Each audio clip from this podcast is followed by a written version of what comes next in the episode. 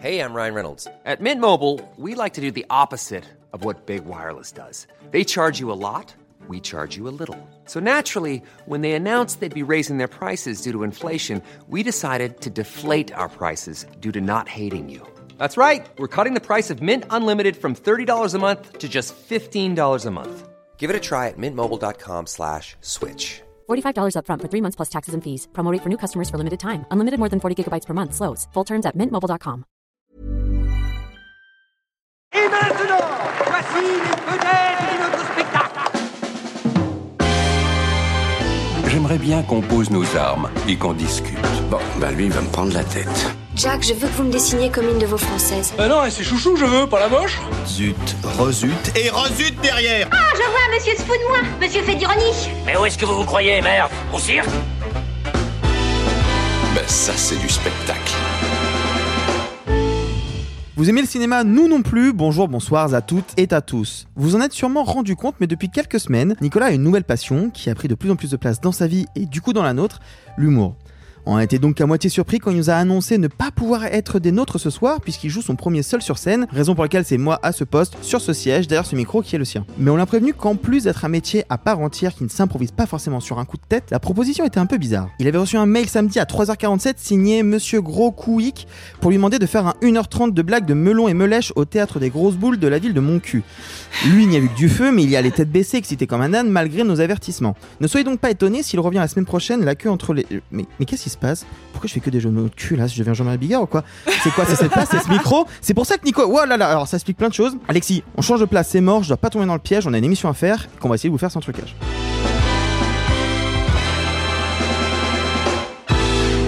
Ça dépasse tout ce que j'ai pu imaginer. Ouh, salut les amis, j'ai eu chaud, hein. putain avec cette place c'était très bizarre, je me sentais comme possédé par l'esprit Je de... ne te reconnaissais pas, Ah Arthur. ouais. euh, Je sais pas ce qui s'est passé. Ouais, mais c'est très euh, effrayant. Bon, en je tout dois faire le lâcher de salope maintenant, moi, ou comment ça se passe?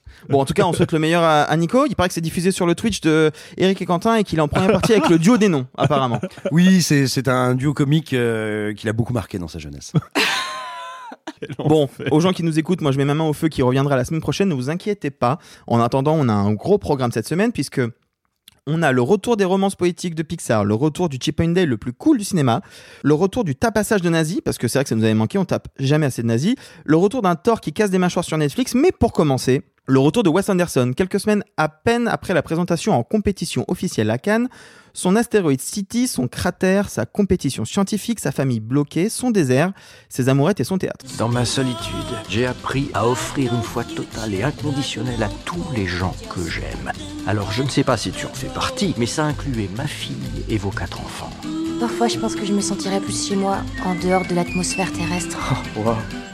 Asteroid City de Wes Anderson. Alors, on vous en avait déjà parlé à Cannes, donc on va pas faire euh, très long dessus, même si on vous encourage à écouter cet épisode cannois. Il n'empêche que moi, j'étais pas là, donc j'ai envie de vous entendre dessus, et je crois que pour toi, Simon, c'était un gros coup de cœur, voire même peut-être un de tes préférés. Oui, oui, c'est le, film a continué de grandir depuis que je l'ai découvert à Cannes. Euh, il a continué de grandir en moi et pour s'imposer vraiment comme un des tout meilleurs Wes Anderson. Euh, moi, je, je- comme pas mal de monde, j'étais un petit peu inquiet parce que The French Dispatch était un film que j'avais trouvé très froid, très maniériste. Euh, très éloigné euh, à mon sens des, des débuts de- d'Anderson parce que quand bien même ça a toujours été un cinéaste éminemment visuel et dans une dans une très grande maîtrise des univers qu'il propose là il arrivait vraiment dans un dispositif qui était euh, j'aime pas l'expression maison de, maison de poupée qui est souvent employée pour pour décrier ce qu'il fait mais euh, qui était oui très artificiel très mécanique très poseur. On avait du mal à trouver non seulement du lien mais surtout de l'émotion. Euh, alors d'une certaine manière, on est dans la droite lignée euh, de ce French Dispatch parce que on va y retrouver certaines des expérimentations visuelles, euh, notamment sa manière de traiter le noir et blanc euh, ou de traiter aussi une forme de théâtralité. On va vraiment retrouver ça, sauf que on, réalise bien que le précédent opus était avait vraiment vocation à être quasiment un petit laboratoire, c'est-à-dire que il maîtrise beaucoup mieux tout ça, et notamment ça va lui permettre d'aller, on va dire, à la fois beaucoup plus loin que d'habitude dans la sophistication, enfin encore plus loin que d'habitude dans la sophistication, mais peut-être plus loin qu'il ne l'avait été depuis longtemps en termes d'émotion, Euh, parce qu'il faut savoir que le film est une, c'est une matrioshka, c'est une poupée russe, et donc on est dans, dans, dans des espèces de mise en abîme constante parce que on suit une troupe de théâtre qui a préparé une pièce qui doit servir de métaphore à ce qu'est la vie euh, d'une troupe de théâtre. Et tout d'un coup, cette pièce va s'animer sous nos yeux pour se transformer en film. Ce film, c'est Asteroid City. Et on va comme ça faire des allers-retours euh, de temps en temps entre les différents niveaux de lecture. Et là où ça pourrait être euh, très verbeux, très théorique, très artificiel, je trouve qu'au contraire, justement, pour une fois, il se pose la question de l'artificialité de, son cinéma. Il se dit, tiens, mais euh, ce, petit théâtre d'ombre, cet univers très construit, très factice en apparence, pourquoi est-ce que je l'utilise comme ça? Qu'est-ce que je peux en dire? Et qu'est-ce que ça peut raconter? Qu'est-ce que ça peut illustrer? Ben, Ça peut illustrer quoi? C'est quelque chose qui fonctionne à la fois très bien avec la question de qu'est-ce que c'est que la comédie ou la mise en scène de théâtre, mais aussi le cinéma, et puis aussi ses personnages, à savoir qu'est-ce que qu'est-ce qu'on fait quand on a le sentiment que devant soi il y a un grand vide? Un grand vide parce qu'il faut faire un, geste important dans sa vie, un grand vide parce qu'on sait plus où on en est, un grand vide parce que la situation requiert de nous un courage ou une manière d'agir qu'on n'est peut-être pas certain de pouvoir assumer. Et donc voilà, tous les personnages vont décliner un peu ça. Je trouve que le film le fait très très bien et, et, arrive dans ces 20 dernières minutes à être à la mmh. fois extrêmement créatif et très très émouvant. Euh, et puis enfin, enfin, moi je trouve que euh, d'un point de vue euh, tant artistique que technique, c'est vraiment un de ses plus intéressants. C'est-à-dire que, comme d'habitude, il mélange beaucoup de techniques, l'animation, les modèles réduits, le stop motion, c'est-à-dire l'animation image par image, la maquette. Mais là, il va le mélanger au sein d'une même image avec un niveau de précision, de créativité que moi j'ai très rarement vu chez lui ou ailleurs. Et il y a notamment voilà des moments où vous allez avoir un plan qui va démarrer euh, bah, dans une maquette où l'animation va surgir et où tout d'un coup on se rend compte que ça y est, on est passé du côté du cinéma live et on ne voit pas ou quasiment jamais la transition. Donc certes, ça contribue à rendre tout cela encore un peu plus éthéré et étrange, hein, mais en même temps, c'est aussi ce qui fait du film vraiment un objet de, de technique, de cinéma et d'illusion assez remarquable. Juste avant de donner la parole à Alexis et Sophie, tu as dit un truc qui m'intéresse parce que tu disais que c'était peut-être un de ses plus émouvants récemment. Il y a euh, Paul Schrader. Si vous ne suivez pas Paul Schrader sur Facebook, je vous encourage à le faire parce qu'il ouais. fait toujours des petites critiques très mignonnes. Paul Schrader qui a fait un petit, un petit paragraphe sur le film en disant que c'était son Wes Anderson préféré. Il dit, je cite, c'est le plus Wes Anderson des films de Wes Anderson, c'est pour ça que c'est mon préféré. Mais il dit un truc d'ailleurs qui est intéressant, il dit, il a distillé ce, sa volonté de conduire d'abord le design avant l'histoire de manière anti empathique, donc pas dirigé par les sentiments, à son essence.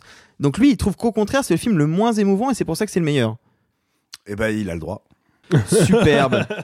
non mais tu comprends ce qu'il veut dire ou pas? Je, je, comprends ce qu'il veut dire, mais, mais je te dirais pour moi ça c'est très vrai des 40 premières minutes. Et en fait pendant 40 premières pendant ces 40 minutes, on va avoir quantité de dispositifs qui vont s'installer. Et il me semble qu'en fait dans le dernier tiers du film, tous ces dispositifs euh, vont euh, de manière extrêmement intéressante s'articuler et vont pour beaucoup de personnages servir en fait à aller en leur cœur, à comprendre mmh. ce qui les meut, ce qui les bloque ou ce qui les motive et, et, vraiment voilà moi le dernier mouvement du film je le trouve absolument incroyable mmh. et imparable parce que jusque là j'avais l'impression de voir quelque chose de brillant mais d'un peu désincarné c'est vrai et là tout d'un coup mais le Grand Budapest Hotel me l'avait déjà fait euh, comme ça moi le Grand Budapest Hotel pour moi il explose émotionnellement dans ces cinq dernières minutes mmh. il y a trois, en trois répliques on bascule au noir et blanc et là tout d'un coup on réévalue tout ce qu'on a vu précédemment et là, il y a un peu de ça aussi, mais de manière peut-être encore plus forte. Sophie, par rapport à ce que vient de dire Schrader aussi, il vient de dire oui, il vient de le dire à l'instant, c'est moi qui le. Bref. euh, au téléphone. Euh... Ouais, juste avant là, je l'ai appelé euh, Hello Paul. Non, euh, quand il dit euh, c'est le plus Wes Anderson des films de Wes Anderson, c'est vrai que c'est une critique qu'on entend souvent, le côté euh, oui, il fait que se répéter, il a un style, une patte, il fait que, que reproduire la même chose. Est-ce que c'est pas un peu réducteur?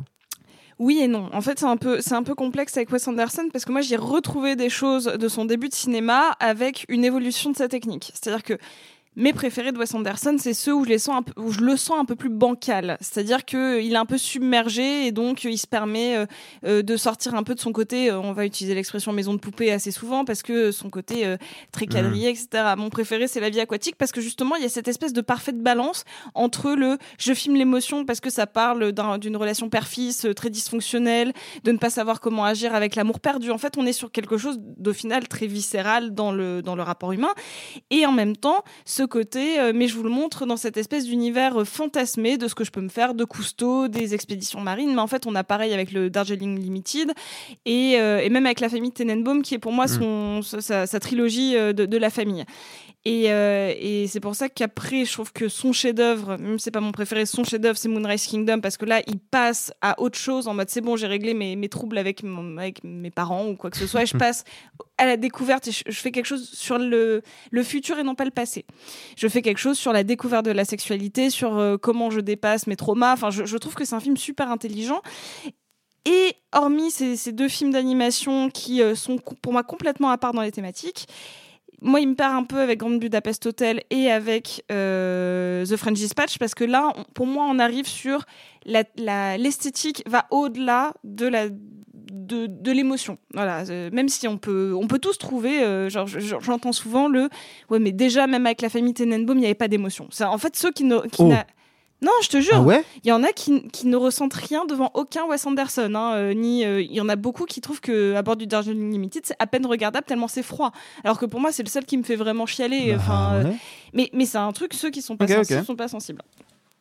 Et pour moi, là, avec Asteroid City, il est à son il est au paroxysme de son art euh, d'un point de vue vis- visuel parce qu'il reprend des codes de son cinéma d'animation, comme tu l'as très bien dit Simon. Il fait même des références à du cinéma d'animation enfantine. Je pense notamment à toutes les refs à Bibi et Coyote euh, qui, qui, qui sont là et qui sont là pour apporter de l'humour. L'humour, pareil, euh, que, que je trouvais c'était une jolie expérimentation dans The Grand Budapest Hotel, le côté un peu slapstick, un petit peu voilà.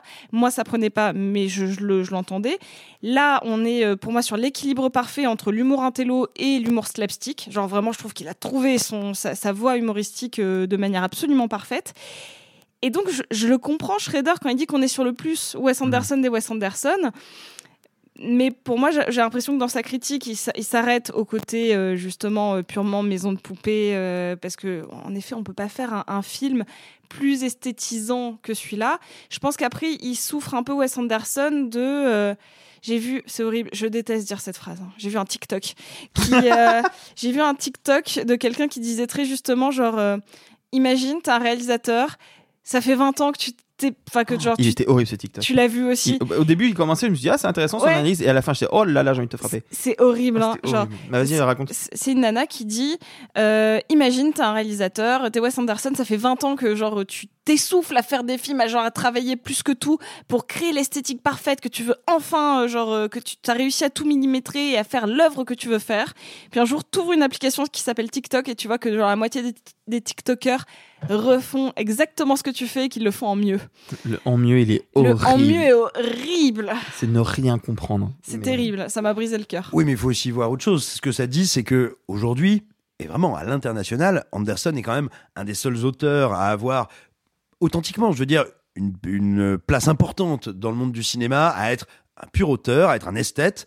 Et dont l'esthétique est connue partout dans le monde par tous les gens qui regardent du cinéma. Ça veut aussi dire ça. Alors après, que cette personne-là soit pas en capacité de réaliser que toutes ces espèces d'imitations, qu'elles soient euh, faites par des amateurs ou par ChatGPT, bah elles sont juste irregardables. Tu vois, Absolument. elles, sont- elles arrivent pas à la cheville de, de Wes Anderson, mais en réalité, ce qui, à mon sens, ce qu'il faut surtout en retenir, c'est que Anderson est donc quand même quelqu'un qui a une influence visuelle sur son époque qui est gigantesque.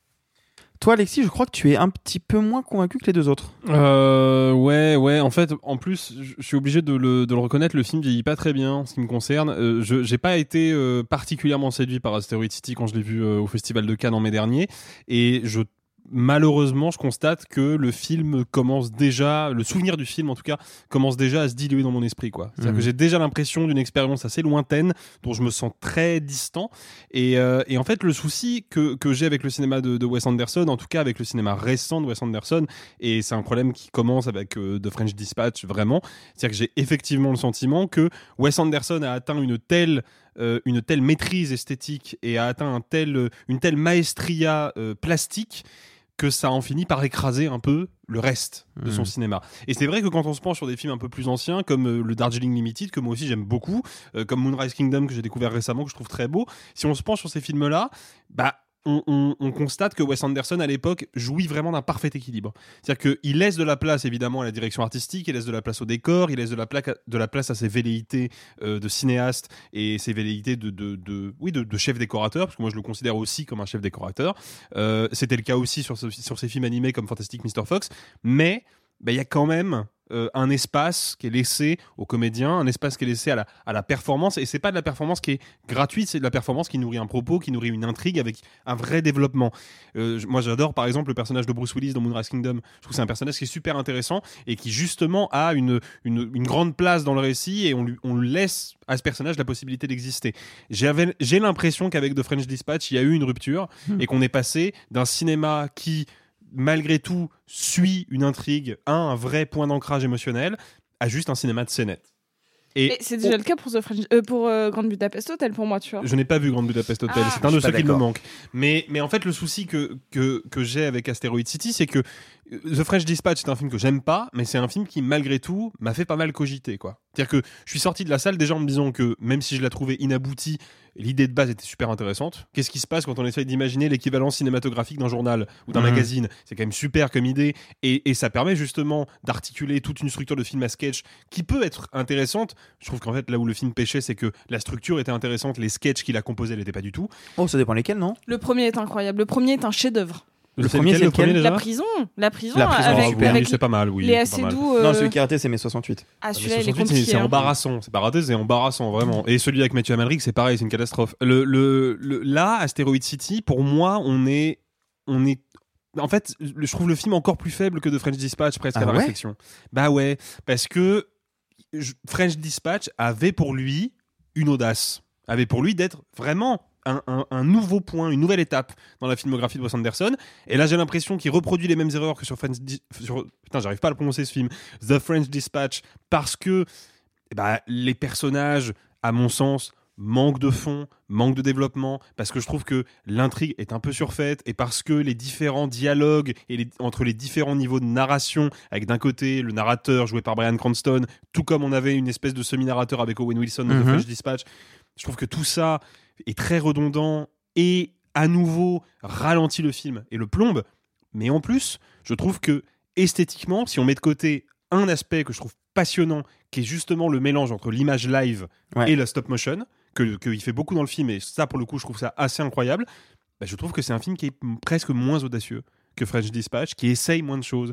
Et, et donc j'ai vraiment le sentiment que artistiquement, Wes Anderson, là, il est un peu arrivé à un stade où s'il n'y a pas rapidement une réinvention ou une remise en question de son style, on va vraiment rentrer dans une période de ronflement, quoi, dans une période de redondance. Et moi, c'est un cinéma qui, s'il continue sur cette euh, lancée-là, clairement ne m'intéressera plus. Alors, je suis pas censé donner mon avis, donc je vais pas vraiment le faire. Mais il se trouve que moi, je suis un peu entre les deux blocs face à moi.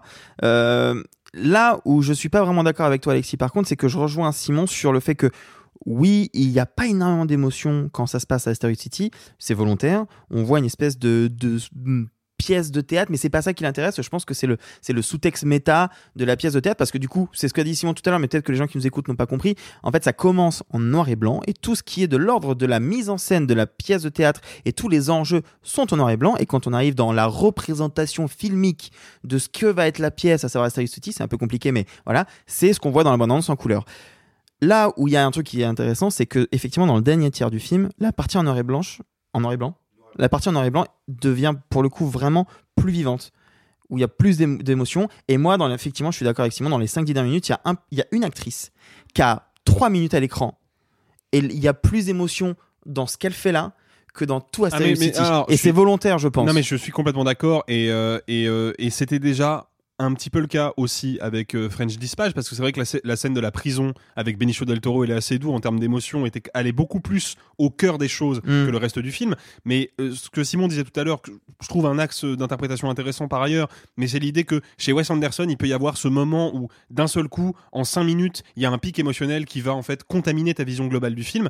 Euh, moi, ce truc-là, personnellement, Tu l'as pas pas du tout. Mm. Pour, La preuve en est que la seule scène de Asteroid City dont j'ai gardé un souvenir vivace, bah, c'est précisément cette scène-là en noir et blanc final. Mais ça veut bien dire que ça n'a pas contaminé le reste du film parce que du coup, cette scène-là a éclipsé le reste du film. Et c'est un peu la même chose avec French Dispatch. Si je dois vraiment penser au film, la seule scène dont je peux reconstituer à peu près la trame et les enjeux, bah, c'est la séquence de la prison. Le reste du film m'a laissé un souvenir très évanescent. Quoi.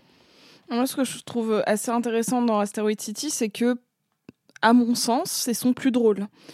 Et euh, vraiment, il y a un, Enfin, je le disais un petit peu avec le mélange de cartoon, euh, de cartoonesque même, mais c'est la première fois que je le vois vraiment faire de, de, de l'absurde un peu intello à ce point.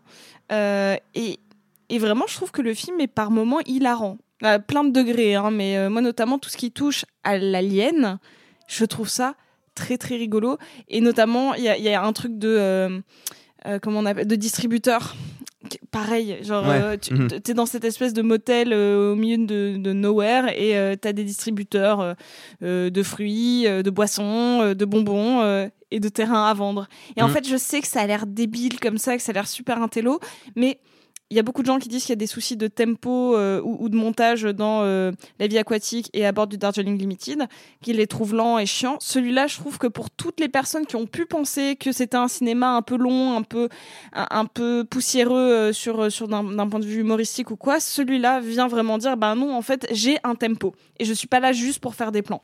Moi j'ai une dernière chose à dire. Euh, c'est parce que ça m'obsède un petit peu depuis que j'ai vu le film.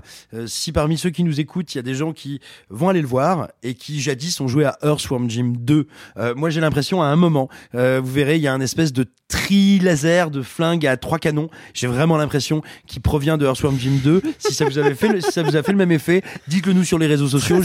J'ai besoin de me sentir moins seul.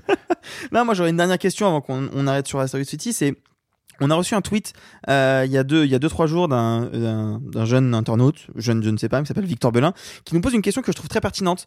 Euh, qui nous dit je n'ai pas beaucoup de temps avant de montrer un film à Wes Anderson à une amie qui va découvrir avec moi Asteroid City. Elle doit en découvrir qu'un seul avant de voir celui-là.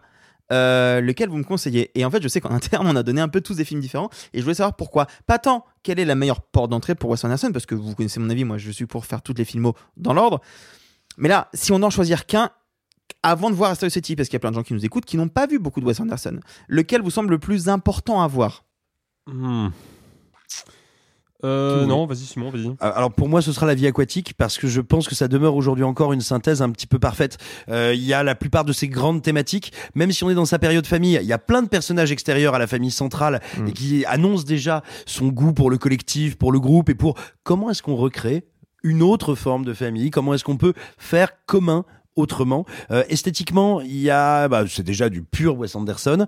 Euh, il y a aussi un sens de l'humour que je trouve incroyable et c'est pour moi un des plus émouvants. Euh, c'est une énorme chialade et en même temps c'est une beauté absolument saisissante.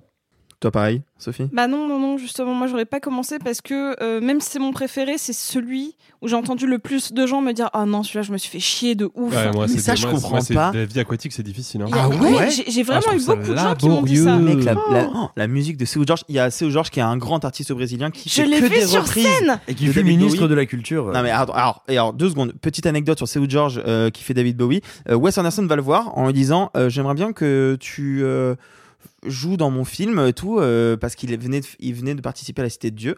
Seu George c'est un grand grand monsieur au Brésil et il lui a dit euh, ok mais qu'est-ce que je dois faire? Tu, tu dois jouer du David Bowie à la guitare et Seu George lui dit c'est qui David Bowie?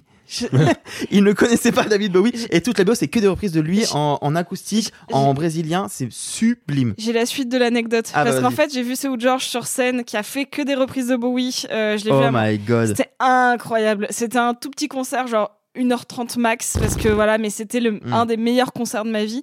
Et il a raconté cette anecdote et il a dit, du coup, euh, enfin que sa culture américaine était euh, genre niette, zéro, Ah bah, c'est un nada. des favelas, hein, mais c'est ça, il le dit. Moi, je viens des favelas, je sais pas qui est David Bowie, je- mais par contre, j'ai regardé sur des télés de copains, des, des VHS avec des films, et il dit, j'arrive devant Bill Murray, je fais, oh my god, Ghostbuster! et il fait, et là, devant Angelica Houston, ah, Adam's Family! Et en fait, il ne connaissait aucun nom d'acteur, mais il les avait tous, pareil sur Jeff Goldblum, il fait, ah, The Dino- Dinosaur Guy! Et vraiment, il n'avait, il connaissait personne, mais il les avait tous vus dans des rêves de pop culture. Ah, je trouve ça trop mignon. Et c'est la meilleure anecdote. Mais donc, toi, va- pardon, excuse-moi Sophie, ton film Euh, Moonrise. Kingdom. Ah ouais, ouais, ouais, ouais. Parce que pareil, euh, en fait, il a déjà euh, pas mal de plans euh, fixes, colorés, etc. Mais il est aussi très dynamique dans sa dans sa narration. Il y a vraiment ce truc de c'est facile, c'est un point A, un point B, c'est deux enfants qui partent en fuite et tous les autres à côté. Donc je trouve qu'en termes de narration, il est moins statique, même que la vie aquatique, et donc souvent c'est plus facile de rentrer dedans, quoi. Euh, genre plus facile de de, de se dire euh, cette histoire elle m'est elle m'est un peu offerte quoi. Genre il y a alors que les autres ça demande un petit peu plus d'implication émotionnelle et de, de recherche euh, genre euh, de compréhension des personnages etc euh, Moonrise Kingdom c'est plus simple. Toi, Alexis? Bah moi j'irai vers le film qui a été ma porte d'entrée euh, dans le cinéma de Wes Anderson et que j'aime beaucoup donc qui est euh, à bord du Darjeeling Limited. Et surtout, euh, si vous décidez d'entrer dans le cinéma de Wes Anderson euh, ou juste de voir Darjeeling Limited, n'oubliez pas le court métrage introductif de Absolument. Darjeeling Limited, Hôtel Chevalier, qui, euh, qui est peut-être mon deuxième film préféré de Wes Anderson, juste après Darjeeling Limited. T'as vraiment aimé Mr Fox aussi parce qu'on le- j'ai beaucoup on- aimé, Ouais, aimé parce Mr. qu'on Fox on le- aussi, on- ouais. parce qu'on le, le cite pas beaucoup parce qu'en effet c'est peut-être pas la meilleure porte d'entrée euh, parce que c'est très différent mais c'est peut-être le plus facile à voir de tous Hmm. Moi, mon préféré, c'est vraiment, je crois, euh, Tenenbaum, mais je pense que pour voir Asteroid City, personnellement, celui que je conseillerais, c'est euh, c'est Grand Budapest Hotel. parce que c'est celui qui justement, euh, c'est ce que disait Alexis tout à l'heure, l'équilibre entre l'esthétique, l'émotion, la narration. Je trouve que ça fonctionne bien. Bah, ils sont bien, ils sont bien avancés les gens. On a donné que des films différents. Allez voir plein de films de Wes Anderson en fait. c'est ça un peu C'est ça, non ouais. Bref, Asteroid City de Wes Anderson avec euh, pff, bien trop de gens en casting. Euh, et vous, est-ce que vous êtes plutôt Wes Anderson ou Wesh alors J'ai pas trouvé mieux et puis je trouve qu'on parle pas beaucoup de Wow. Jules. Donc euh, je voilà, laissez-nous le dire dans les commentaires. Petit point mercato, Amazon Prime a dévoilé son catalogue pour les mois et années à venir et aux côtés des annonces de films plus ou moins excitants, moi je dois vous annoncer que je vous, a- je vous lis tout de suite à la rentrée la comédie où Jonathan Cohen joue un flic qui la nuit est Francky Vincent, je veux le voir. Je Quoi veux le voir. Pardon Le réalisa- les deux réalisateurs de Terrible Jungle, donc Hugo Benamozig et David Caviglioli, reviennent avec un film qui s'appelle Sentinelle, où Jonathan Cohen joue un flic qui, la nuit, est un chanteur de charme qui a été connu pour avoir fait une chanson qui s'appelle Mon Kiki. C'est vraiment Francky Vincent. Ça sort sur Amazon Prime en septembre et j'ai très envie de voir ça. Je- Mais- Ça a l'air incroyable. Ça a l'air incroyable. Mais en dehors de toutes les annonces qu'il y a eu, il y en a eu plein, euh, un document, une série documentaire sur Squeezie, euh, bref. Il y a eu deux annonces qui nous ont fait un petit peu mal. Non, Alexis? Un, un petit peu, oui. Aïe, un, petit aïe. peu, un petit peu, beaucoup même. Euh, non, ouais, parce qu'en fait, dans ce, dans ce gros catalogue, qu'en général, je regarde d'assez loin, parce que moi, les sorties, exclusivité Amazon Prime, il y en a en général assez peu qui m'intéressent. Je trouve que c'est pas une plateforme qui a une, une ligne éditoriale suffisamment claire et suffisamment euh, intéressante en général. Mais là, il y a effectivement deux films qui m'ont euh, tapé euh, dans l'œil et notamment un que je rêvais de voir en salle. C'est Ferrari, le prochain long métrage de Michael Mann avec Adam Driver dans le rôle d'Enzo Ferrari. Projet de longue date pour Michael Mann parce qu'il faut savoir que Michael Mann, ça fait je pense maintenant à peu près 25 ou 30 ans qu'il a envie de faire un film sur Enzo Ferrari. Il avait plus ou moins commencé à le développer après son précédent long métrage, Hacker, qui était sorti en salle dans Mm. l'indifférent général et qui avait été un four Alors cosmique. Alors, Alors que, que- bon film, très bon fi- film. quel film? Euh, et puis, bah, le projet était plus ou moins resté lettre morte. Il y avait eu la sortie de Ford v Ferrari, donc le Mans 66 en français, de James Mangold, qui était plus ou moins une espèce de reprise du scénario de Michael Mann sous un point de vue différent. D'ailleurs, Michael Mann était, je crois, crédité comme prod exé sur le Ah. film, parce qu'il y avait eu comme ça une petite bisbille de fabrication. Donc en fait, la sortie de Ford v Ferrari, que j'aime beaucoup par ailleurs, qui est un super divertissement, avait été pour les aficionados de Michael Mann une mauvaise nouvelle, parce qu'on s'était dit, bon, ce film-là sort, Michael Mann est prod exé, ça veut dire que Ferrari, c'est foutu, quoi. Et Bon, puis donc, Michael Mann a fait une série aussi, to- Michael Tokyo Mann a fait Vice, une série, Tokyo Vice, diffusée euh, sur Canal+, n'est- il y a quelques temps. D'ailleurs, comme Miami Vice n'est pas sa série, hein, attention, il, en- il a réalisé, euh, je crois, deux trois épisodes. Non, non, juste le pilote. Ah, juste le pilote. Mais c'est pas sa série, hein. C'est pas Il est pas son- showrunner Il est pas showrunner. Il est pas showrunner. Mais il était déjà pas showrunner de Miami Vice, la série qui a fait de lui une légende de la télévision. Il en était juste euh, producteur et occasionnellement euh, réalisateur, parce que pareil, il a pas réalisé tous les épisodes de Miami Vice. Bref. Euh, et donc, il revient avec Ferrari, qui est rentré en tournage du coup euh, l'année passée. Et on s'attendait tous à ce que Ferrari déboule en salle. Et bah malheureusement, en France, ce sera pas le cas. C'est une exclusivité Amazon Prime. Mais on va Néanmoins, tous- on va tous aller se faire un petit week-end à Bruxelles. exactement, Ou parce à Venise. que à Bruxelles ou à Venise, puisque le film sera Attends, présenté. je à regarde mon compte en banque. À Bruxelles. Ouais, ouais, clairement. Non, mais du coup, parce que oui, les, les- nos, nos amis euh, belges euh, vont bénéficier, eux, pour le coup, d'une sortie salle de Ferrari au mois de Mhm. septembre prochain, si je ne dis pas de bêtises. Et d'ailleurs, ils auront aussi en salle le deuxième film qui sortira en France exclusivement sur Amazon Prime dont on voulait vous parler. C'est Challengers de Luca Guadagnino, dont le dernier film en date, Bones and All, était plutôt un film sympathique. Enfin, sympathique, Bon. c'est pas forcément le Ah mot. oui, moi je ça mais c'était quand même hein. vraiment réussi Mais un gros four. mais un énorme four. Bah, du coup, la règle s'est appliquée aussi à Guadagnino. Son film sortira pas en France Alors, euh, en salle. C'est un chouille plus compliqué, je pense, parce qu'en fait, Challenger, c'est un film de la MGM. En fait, il faut savoir que MGM, donc, qui a encore des billes de distribution via la Warner, mais qui a été racheté en 2022 par Amazon, Ouais. bah, besoin de faire euh, gonfler le catalogue. et qu'il était prévu au départ que le film sorte en salle. Ouais. Et qu'il a été décidé à, à posteriori je que pense- finalement le film Je faudra, pense il même que dans le, dans, le, dans le cas de la MGM, ce qui est un petit peu euh, particulier et ce qui échappe peut-être aux, aux gens qui nous écoutent, la MGM, c'est. euh, Alors, j'exagère, je grossis un peu le trait. C'est pas loin d'être un studio fantôme depuis à peu près euh, 30 Mm. ans maintenant, je pense. En fait, l'une des raisons qui font que le studio MGM continue d'exister et continue d'avoir son logo au début des films, c'est parce qu'ils ont une franchise. Une franchise qui ne peut pas sortir autrement que sous le sigle de la MGM, c'est la franchise James Bond. Je pense honnêtement que si la Metro Goldwyn Mayer avait pas James Bond dans les, dans les stocks, la, la marque MGM aurait Mm. disparu il y a déjà très longtemps. C'est un studio qui est dans une difficulté financière gigantesque, d'où le rachat par Amazon. Et aujourd'hui, c'est presque devenu un label de qualité. quoi. Mhm. C'est un label qu'on sort de temps en temps parce que ah, il y a le gros lion qui rugit, ça fait classe et ça donne une petite idée du film qu'on va voir. Donc soit un blockbuster un peu autorisant soit un film d'auteur, ce qui est le cas de donc de Challengers. Euh, mais le problème, c'est que bah c'est des films qui se font dans une économie qui est très complexe et dans une économie qui est pas du tout euh, bénéficie pas aux artistes et qui bénéficie pas aux films parce qu'il faut bien comprendre que quand bien même Michael Mann et Luca Guadagnino sont des cinéastes qui sont identifiés, bah déjà ils sont pas ou plus identifiés par le grand public. Hein. On l'a dit, euh, Hacker qui est sorti en 2015, donc il y a quand même bientôt 10 ans, a été un four colossal. Je crois qu'à Paris, il était resté même pas trois semaines à l'affiche pour un film de Ah, Michael Mann avec Chris Hemsworth, c'est quand même catastrophique. Guadagnino, son dernier film qui avait quand même Timothée Chalamet dans le rôle principal, est passé à la trappe. Donc, euh, donc en fait, je pense que c'est juste une fois de plus, euh, on est face à un cas de disparition progressive des auteurs, quoi. Et des films un peu moyens. Enfin, Ferrari, j'imagine qu'il y a un peu plus de budget que Challengers. Parce Ah que bah, Challengers, c'est que- bah, vraiment que un Mike- amoureux euh, dans le monde du tennis. Quoi. Michael Mann, qui est un cinéaste qui a beaucoup de mal à rassembler du budget pour faire des films, n'oublie quand même pas de demander des cachets de 25 millions de dollars par film. hein. donc euh, voilà, c'est un mec qui coûte très très cher, Michael Mann, et euh, je, je crois que son, son budget moyen maintenant, ça doit s'élever aux alentours des 100 millions par film, quoi. Donc euh, Miami Vice ça avait coûté 150 ou 160 millions le film Mhm. avec Colin Farrell, donc c'est quand même vraiment des films qui coûtent très cher. Je pense que Ferrari a coûté un pognon pas possible, mais le problème c'est que bah, c'est des films qui sont, c'est des films qui vont pas être rentables, même sur une plateforme de streaming ils seront pas rentables, et en plus ça nous amène à penser quand même quelque chose. Qui a greenlighté le projet à la base? Parce que quand on donne du pognon à Michael Mann pour qu'il fasse un film sur Ferrari avec Adam Driver, qui lui aussi est une star, donc il doit coûter cher, si c'est pour finalement reléguer le film, ou en tout cas une partie de sa distribution sur une plateforme de streaming, c'est-à-dire en bref, condamner le film à être oublié au bout de trois mois, comme ça a été le cas pour Roma, comme ça a été le cas pour Meng de Fincher sur Netflix, je ne comprends pas la stratégie euh, derrière. C'est horrible, je me dis que même si tout, toute la Belgique va le voir, le film il sera pas rentable en fait. Mais non, non. Et, et tu peux être sûr qu'aux États-Unis, ça va être, euh, ça va être ignoré complètement quoi. Je suis en train de regarder, c'est la STX Entertainment qui a produit euh, Ferrari. Et euh, habituellement, ce sont des films qui sortent via plein de, de distributeurs différents. Donc, celui-là, c'est pas rattaché comme euh, Hmm. la MGM Warner, qui était souvent un petit peu lié ou quoi. C'est compliqué. En tout cas, ce sont des films qu'on va regarder, dont on vous Oui, on parlera, en parce que ça va être des sûr. sorties commentées. Évidemment. Bah, rien que Challengers hein, de Guadagnino, hein, le trailer est sorti euh, deux jours avant que là, on parle autour de cette table.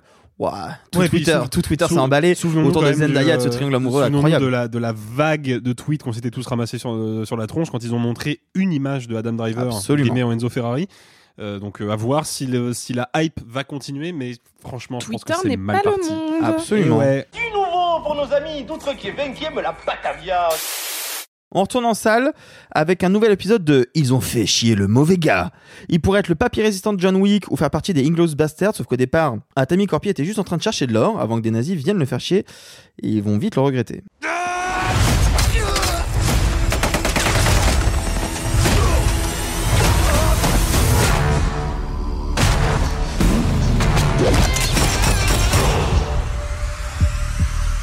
De salopard avec qui vaut mieux pas chercher la merde. Sissou de Jean-Marie Elander, j'espère que je prononce bien. hein. Euh, alors, quand le trailer est sorti, pareil, effectivement, je suis d'accord avec Sophie, Twitter, ce n'est pas la vie réelle. Il n'empêche qu'on a un peu vu tout Internet s'emballer sur cette image de, de cette bourrinerie cool et gore. Est-ce que le contrat, il est rempli, Alexis? Euh, ouais, le contrat est rempli. Euh, je précise juste que j'ai vu le film dans un contexte un peu particulier parce qu'on est allé avec Sophie euh, au BIF, une dernière édition du, donc, du Festival international du film fantastique de Bruxelles. Vous en avez parlé à l'époque dans le podcast et vous avez parlé du film d'ailleurs. on avait parlé un peu de Sissou, euh, qui a été une, une séance pour le coup plutôt réjouissante, parce que déjà le public du BIF était à fond, donc c'est pour ça que je dis Tu que ça peut-être un petit peu influencé ma réception du film.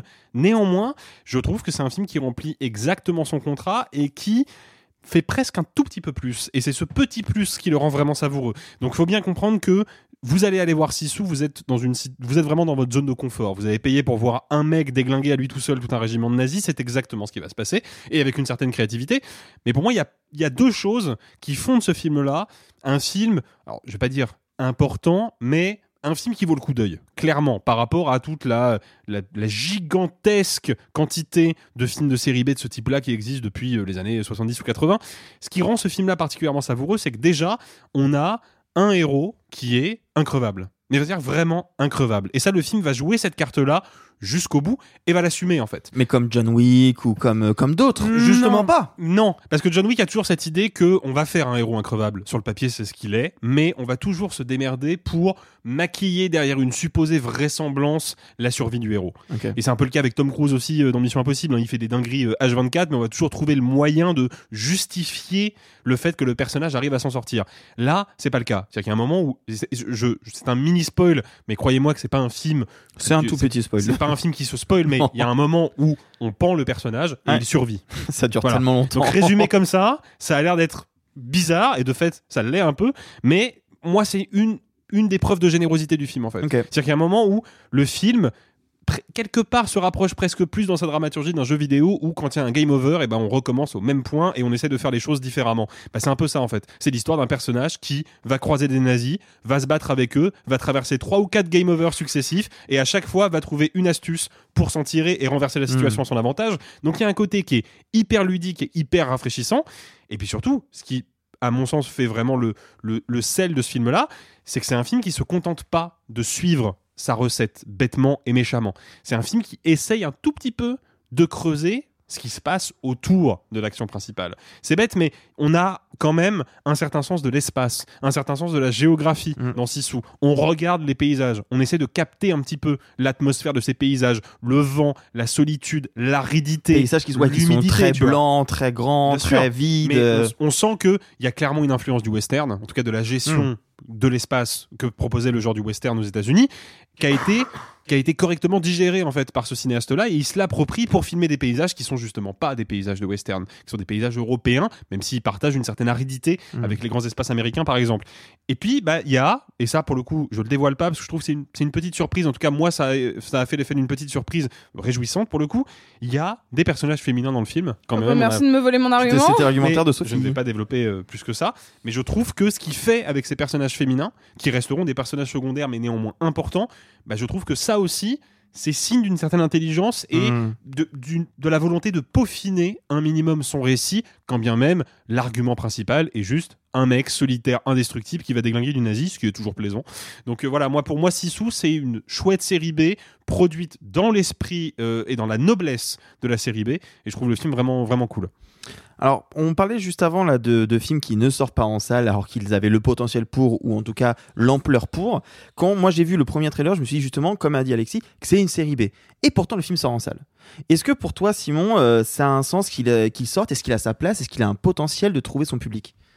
Alors pour moi, il a tout à fait sa place. Pour une raison toute bête, c'est que Elander, son son Elander, Elander, Elander, Elander. euh, son, son metteur en scène, c'est pas n'importe qui. C'est un type qu'on avait euh, découvert il y a 13, 14 ans avec euh, Père Noël Origine, euh, qui est qui est un excellent C'est film. super Père Noël Origine. Mais c'était sorti en salle, Père Noël Bien Origine sûr. Bien sûr, Qui était un- 2010. Ouais, ouais, un excellent film euh, bah, sur la qui nous dit toute la vérité sur le Père Noël et toute vérité n'est pas bonne. Oh oui, l'affiche, ça y est, il y a des choses qui me reviennent en tête. C'était Eh incroyable. Revoyez Eh oui. l'affiche. Avec un méchant Père Noël naturiste qui aime tuer les gens. Euh, et puis ensuite, il avait enchaîné parce que le film avait, à défaut de faire un, un énorme score au box-office, le film avait été très largement remarqué. Euh, et ben, il avait, il avait été attrapé par Monsieur Hollywood pour aller faire Big Game avec Samuel Lee Jackson, qui était en gros un peu Maman, j'ai raté l'avion pendant qu'on fait du ski en tuant des gens. Et le, le film était absolument jubilatoire, mais n'avait pas marché du tout. Et depuis, bah depuis le pauvre vieux, il s'était un peu retrouvé coincé à faire des épisodes de séries télé. Et je pense qu'à un moment, il s'est dit, ok, qu'est-ce que je peux faire avec des moyens limités et mon savoir-faire? Eh ben, je peux faire une série B parce que je sais cadrer. Tu l'as dit, euh, Alexis, je sais raconter un récit de manière très tenue, de manière très ramassée. Euh, je sais comment gérer l'espace. Je sais comment suivre un personnage quand bien même il est quasi muet. Et donc, il est allé à l'os et il propose un film extrêmement simple, pour ne pas dire simpliste. Hein, c'est euh, tiens, voilà du nazi. Et euh, et vraiment, pour moi, ça fonctionne.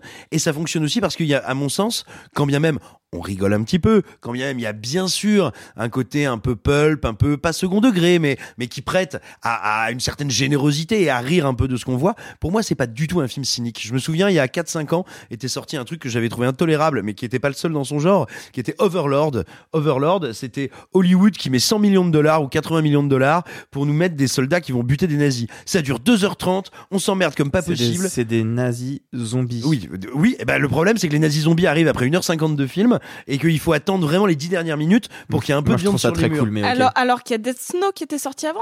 Bien sûr. Et, et, et voilà. Et donc euh, il y a comme ça, il y a eu, il y a souvent à Hollywood, mais c'était le cas avec Cocaine Bear il y a peu encore, des films qui voudraient être très cool, mais qui en fait ne sont pas faits par des artisans qui maîtrisent la technique, ne sont pas faits par des gens qui veulent simplement faire quelque chose de cool. Et donc, à mon sens, c'est là où réussit euh, Sissou.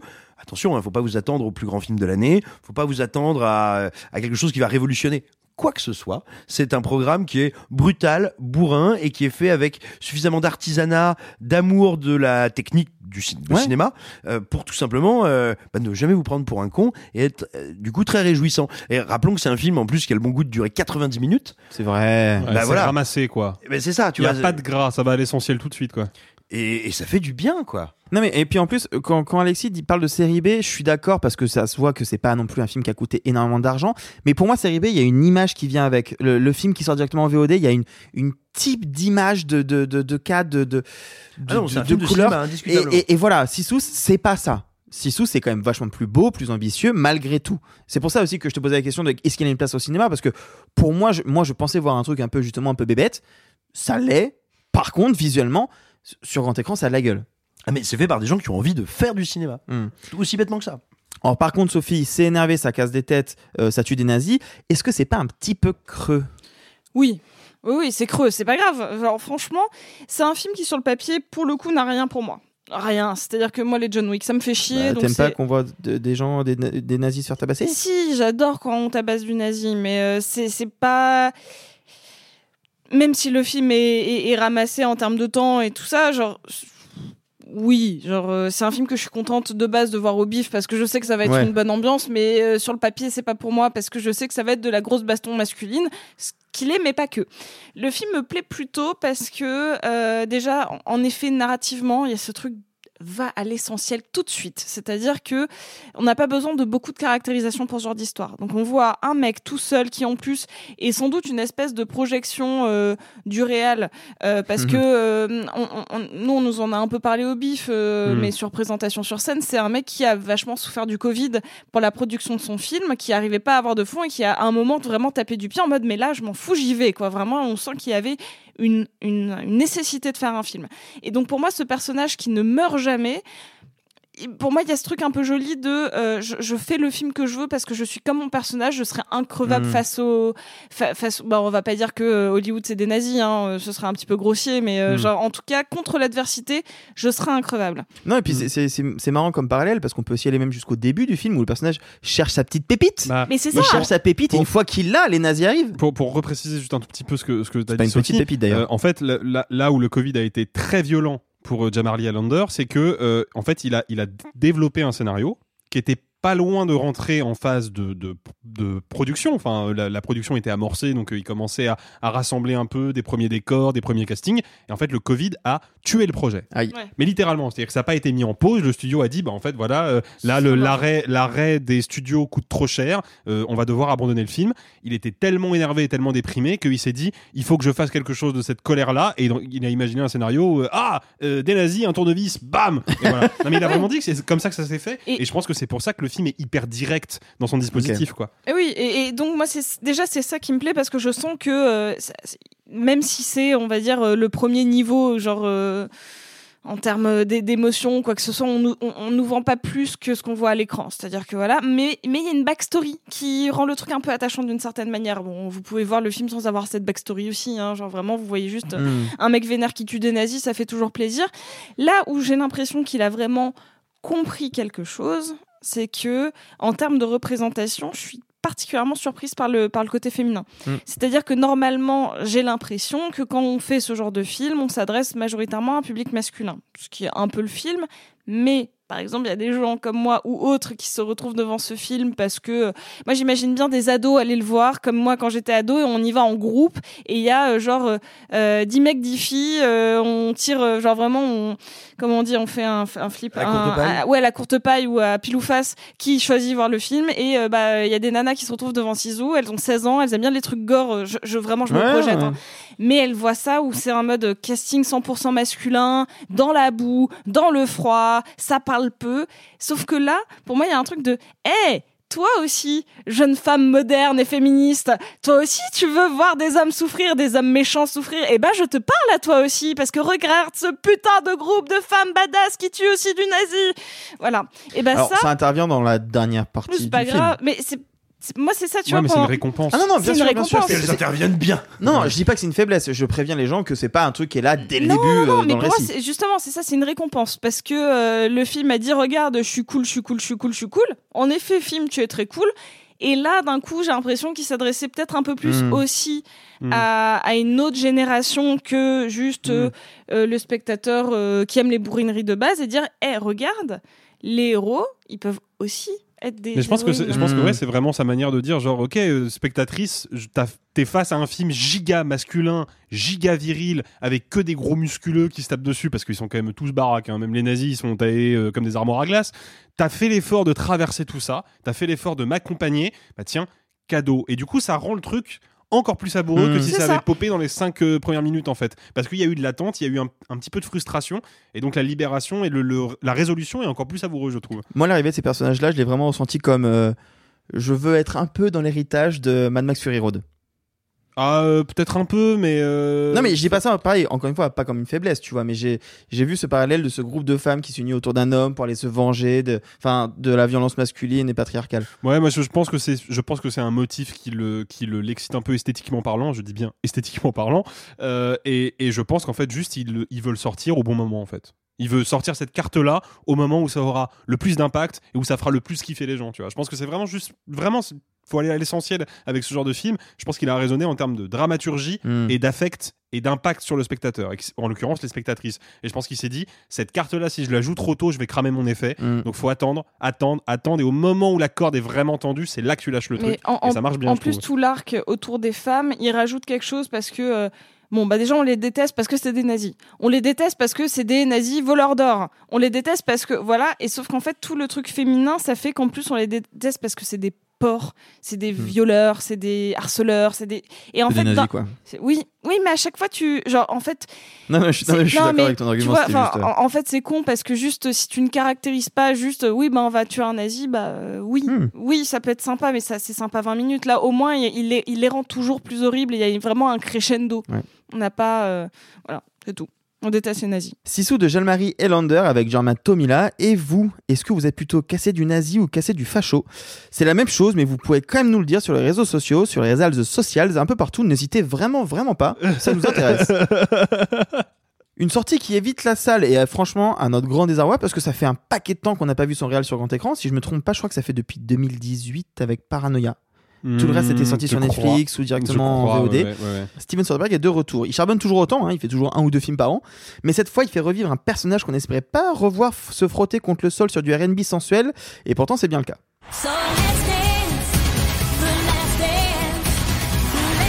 C'est génial ce que tu fais.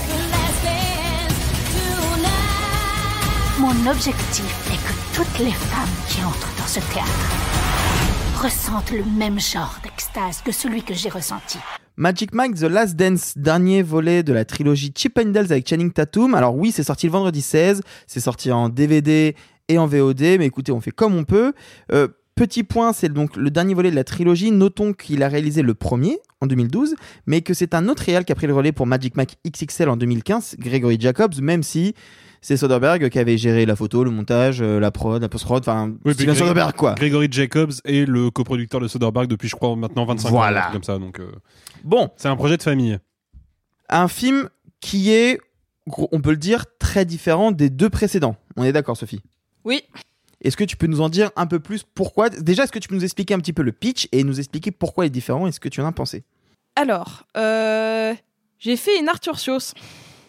High five Yes Voilà. C'est-à-dire que je n'avais jamais vu Magic Mike, euh, ni le 1, ni le 2, ni le 3. Bah, Donc, du du coup, coup, ouais. euh, bon, euh, c'est- bien parce que c'est que 3, j'ai pas eu à me refaire tout. Euh, C'était assez facile.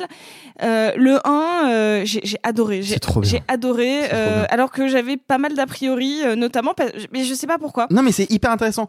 Tout le monde a des a priori sur ce film. Ouais, Personne ne monde, sait de quoi il parle, en fait. Tout le Bah- monde pense que ça va être juste des, des scènes de cul. C'est beaucoup plus que ça. C'est beaucoup plus que ça, et, et je trouve que c'est un, un- un film hyper intéressant, Magic Mike 1, même le 2. En, en fait, euh, on pourrait se dire que voir euh, beaucoup de mecs euh, ensemble, torse nu, euh, etc., il pourrait y avoir une, une, une vibe très.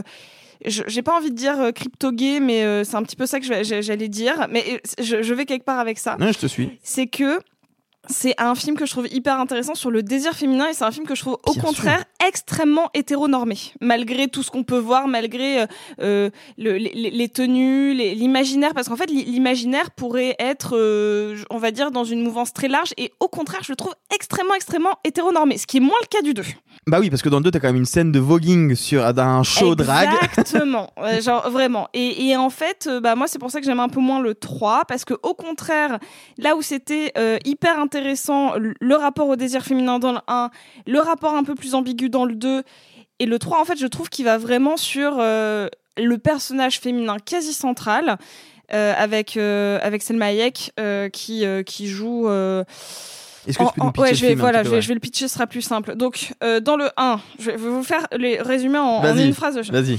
Euh, euh, Mike euh, est euh, boss sur des chantiers le jour et stripteaser la nuit. Il trouve un jeune mec qui est en galère, il l'amène dans sa troupe et euh, il y a plein de trucs qui se passent. C'est le 1. Dans le 2, euh, il y a plus euh, Matthew McConaughey euh, ni le petit jeune qui l'a ramené dans le 1 et euh, c'est euh, le dernier. C'est- Magic Mike 2, euh, c'est vrai XXL, c'est vraiment la version euh, Chip and Dale euh, de Little Miss Sunshine. C'est-à-dire que c'est euh, une famille dysfonctionnelle dans un bus qui va dans un grand centre de convention pour voir un striptease. Genre, génial Franchement, Ah, c'est exactement ça, j'y avais pas pensé. voilà. Et le 3, c'est euh, une riche madame qui s'ennuie, qui se paye un chip and Dale et qui décide de monter un spectacle parce qu'elle s'ennuie. Et Magic Mike qui euh, fait plus ou moins euh, euh, ses adieux et qui de, enfin ses adieux à la danse plus ou moins. Faut préciser qu'il est engagé par la riche madame en question pour être metteur en scène et chorégraphe du spectacle. Oui. Après qu'il ait été dans son lit dès le début du film. Je suis plus embêtée sur cette partie-là. Déjà parce que c'est c'est bête ce que je vais dire, il y a moins de danse. Et en tout cas, c'est non, il y a de la danse, il y a moins de strip. Il y a beaucoup moins de strip, quoi. Genre, euh, il y a un moment où ça devenait, euh, moi en tant que, que, que jeune femme qui ne consomme pas de striptease euh, dans ma vie, euh, j'avoue qu'à la fin de Magic Mike 1, euh, je prenais un plaisir presque coupable à les voir vraiment déchirer leur débardeur blanc et en me disant, ouais, j'espère qu'il est pas trop cher parce que là j'ai très envie qu'il le déchire. Pareil avec un, comme quand je regarde du drag, genre de voir comment ils, ils vont huiler leur corps. Je trouvais qu'il y avait une mise en scène de l'artisanat et, et du bel artisanat du striptease. Genre les chorégraphies, la musculature, tout, toute la préparation. Je trouvais que c'était hyper intéressant. Dans le 2, il y a plutôt le côté, euh, bah, euh, euh, la bromance vraiment genre Mm. il y a un truc de, de famille commence à créer des liens Euh, je pense qu'Alexia en parlera mais il y a un côté sur le, le prolétariat qui est hyper intéressant et dans le 3, bah, Magic Mike est tout seul. Il a plus ses copains, ils sont, ils sont en Skype, ils sont loin, et, lui, il est vraiment plus ou moins dépendant de cette nana parce que c'est elle qui, euh, porte la culotte. Et le pire, c'est que bah, euh, je trouve qu'on voit pas assez de mecs en culotte justement dans ce film. C'est horrible de dire ça. Il y a quand même énormément de scènes de danse. La première scène de danse, il se quasiment pas. C'est la scène la plus sensuelle des trois. Mais c'est le début du film qui me plaît, tu vois. Genre, je trouve que le, le- le- la première partie, en fait, c'est qu'après, pour moi, on est vraiment sur La du. scène de l'eau. Mais la scène de danse de l'eau, les gars, elle est complètement tarée. En termes de mise en scène, en termes de chorégraphie, on en- on en, en termes d'enjeu émotionnel, moi, elle c'est- est folle. Pour moi, c'est un peu là qu'est le problème, mais on, on en, fait, pour, pour- pour moi, à la fin, on est vraiment sur du. euh, on est que sur du spectacle. Et en fait, on n'est plus sur le côté striptease parce que le côté striptease raconte quelque chose dans les deux premiers films de l'Amérique. Il raconte quelque chose du rapport au corps. Parce que, euh, no- notamment, moi, le film m'a perdu au moment où Selma Hayek montre euh, un choix de danseurs qui, euh, qui danse torse nu euh, euh, en, et en jean et qui fait une danse pseudo-sensuelle, pseudo-modern jazz. Ouais. Et qu'elle fait regarde sensualité et tout. Et je suis en mode mais non, c'est un danseur. C'est juste un danseur. Mais Magic Mike, et Mike te dit la même chose. Mike dit, mais en fait, il va pas rejoindre ma troupe, c'est pas possible. Il ne fait pas ce que tu veux que je fasse. Oui. Donc en fait, oui, mais eh, il vient quand même. Et en fait, tous les mecs du. il du- vient, mais il fait pas ce qu'il devait faire au départ. Oui, mais tous les mecs font ça. Enfin, moi, quand je vois, le. Quand, quand je vois la suite du truc, je me dis, ok, ce pourquoi Mike il dit, bah, c'est pas ce que je veux, mais au final, la fin, il a pas ce qu'il veut. Genre, vraiment, on, on- on est sur du. euh, on est sur du, du spectacle bourgeois. Parce que majoritairement, c'est ce que ça devient. Mhm. Euh, et je trouve qu'on a, on, on a perdu euh, tout, le, tout le côté de. Euh, ce désir féminin, on, on va l'explorer chez toute euh, la gente féminine, chez euh, la, la, la post-teenager qui adore, qui fantasme les- sur les muscles, ça veut dire quelque chose de, de l'Amérique. La, la, femme frustrée dans son mariage, ça veut dire quelque chose. La, nana qui se sent un peu vieillissante, ce qui est vachement bien exploré dans le 2 notamment. Avec Andy McDowell. Avec Andy McDowell, toutes ses copines, je trouve que c'est super intéressant. Et là, dans le 3, le fait que tout le point de vue du désir féminin passe soit par Selma Hayek, soit euh, euh, la petite jeune qui joue dans la pièce de théâtre, bah, en fait, je trouve qu'il n'y a plus de point de vue sur le féminin. Je trouve que ça l'a perdu. Là où il y avait vraiment une intention hyper intéressante, euh, notamment sur ces, ce- pour moi les deux Magic Mike, euh, les deux premiers fonctionnent vraiment sur euh, le désir féminin et vraiment l'hétéronormage au, au- au- dans le plus du plus. Et c'est difficile de faire vraiment autant d'hétéronormés avec des petits strings en cuir et des paillettes. Tu vois genre il y a un Mhm. moment où voilà. Et donc le 2 ils en jouent avec le côté drag queen avec le côté euh, un peu plus spectacle qui rejoint quelque chose de plus universel. Et moi je trouve ça hyper intéressant. Genre vraiment et le 3 bah j'ai perdu ça complètement donc Ok, c'est pas complètement raté mais c'est pas réussi Alexis? Bah, en fait, quand on, quand on essaie de- d'aller un peu, euh, d'aller un peu à l'os des choses et de comprendre ce qui travaille Soderbergh en tant que cinéaste dans les deux, euh, dans les deux premiers Magic Mike, il y a deux choses. C'est que d'un côté, il y a une volonté plastique, c'est celle de capter des corps, de capter le mouvement des corps. Et puis, il y a une volonté, il y a un discours politique. Parce que Soderbergh, c'est un cinéaste assez sûr. politique. Et euh, même très politique. Et qui surtout a, je trouve, un regard analytique assez dingue sur la société américaine et plus largement que ça, sur le capitalisme moderne. Que nous dit le premier Magic Mike? Le premier Magic Mike nous présente un personnage, donc Mike Lane, dit Magic Mike, stripteaseur de profession, joué par Channing Tatum. On nous le présente d'entrée de jeu comme un mec qui a tout réussi dans la vie. C'est ce que nous, nous présente le premier film. Il est beau. Il se réveille dans son lit avec deux meufs magnifiques. Il est dans une grande maison qui donne sur la plage de Floride. Le mec donne l'impression d'avoir vraiment vécu le rêve américain. Sauf qu'on va très vite comprendre que tout ça, bah, c'est de la facticité, c'est du bling bling, c'est de l'apparence. Mais en fait, ce mec-là, il fait un métier dans lequel il est certes extraordinairement bon, mais c'est pas le métier qu'il a envie de faire. Lui, il a envie de lancer son entreprise, sauf qu'on est quatre ans seulement après la crise des subprimes pour le premier film, donc c'est très compliqué de lancer un nouveau business et c'est quasiment impossible d'obtenir un prêt. Donc il économise son argent drastiquement. En bref, ce mec-là, c'est un prolo, mais c'est un nouveau prolo. Et vraiment, c'est ça le, le- le but de Magic Mike, c'est de mettre en évidence un nouveau prolétariat qui n'est plus stricto sensu un prolétariat ouvrier au sens marxiste du terme, c'est-à-dire que c'est pas des mecs qui partent le matin en bleu de travail pour aller se péter le dos à l'usine, mais c'est malgré tout des mecs qui travaillent leur corps, transforment leur corps pour bah, essayer de, de réussir, essayer de trouver un moyen de s'émanciper de leur classe sociale. Et à la fin du premier film, je suis désolé si vous n'avez pas vu euh, Magic Mike, les deux premiers, je vais un petit peu les, les dévoiler, donc allez les voir parce que c'est vraiment des films super cool. En vrai, c'est pas, c'est pas Mais l'intrigue. non, C'est euh, pas des films à intrigue, c'est des, films- c'est l'essentiel. des films de cool et des films d'atmosphère. t'as envie, t'as envie de voir la trajectoire du personnage, la savoir à l'avance ne change pas grand chose à l'évolution du je suis bien personnage et comment tu vis le Mais film. en gros, à la fin de Magic Mike, le premier film, il y a eu une vraie évolution. Il a décidé d'arrêter le strip, il a quitté sa troupe, il va lancer son entreprise et en plus, visiblement, il a trouvé l'amour. Donc il y a un vrai début de renouveau pour ce personnage. C'est une vraie note d'espoir. Cette note d'espoir, elle est tuée dans l'œuf dès le début du deuxième film. Où on nous dit que sa société, qui existe, hein, il a réussi à la monter, en fait, elle marche pas très bien, puis il a pas l'air de s'amuser particulièrement dedans, donc peut-être qu'il s'est juste trompé de voix, sa meuf s'est barrée, qu'est-ce qui lui reste? Eh ben en fait, il lui reste juste à faire un road trip avec ses potes stripteaseurs, faire un dernier spectacle, un dernier barou d'honneur, avant de se faire définitivement ravaler par la société du spectacle. C'est ça que nous dit Magic Mike XXL, donc le deuxième volet. Et c'est précisément à cause de ça que j'ai un gros problème avec Magic Mike 3, d'entrée de jeu, c'est que c'est un film qui, je trouve, essaye de se greffer un diptyque qui est en lui-même déjà super intéressant, mais qui surtout, pour moi, est clos. C'est-à-dire que le personnage de Magic Mike, pour moi, son histoire, elle est terminée à la fin du deuxième film. Et, et la manière qu'il a de reprendre ce personnage, le séparer cette fois-ci définitivement de ses anciens camarades, vraiment l'isoler, le mettre à nouveau dans une relation sentimentale qui, je trouve, démarre avec une vraie balourdise à l'écriture, ce qui n'était pas le cas de l'histoire de d'amour du premier film, qui était, je trouve, hyper subtile et hyper fine dans, son, dans, son, dans sa narration.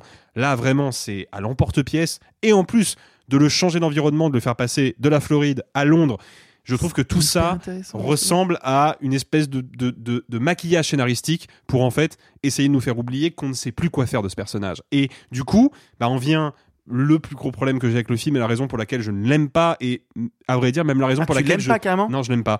C'est pas attention euh, il y a des scènes de danse magnifiques euh, la mise en scène est super mais je veux dire c'est Steven Soderbergh quoi. Le gars est un génie visuel depuis 40 ans bientôt. Donc c'est- pas no- c'est normal de voir un film de Soderbergh et de se dire non c'est bien filmé c'est joli.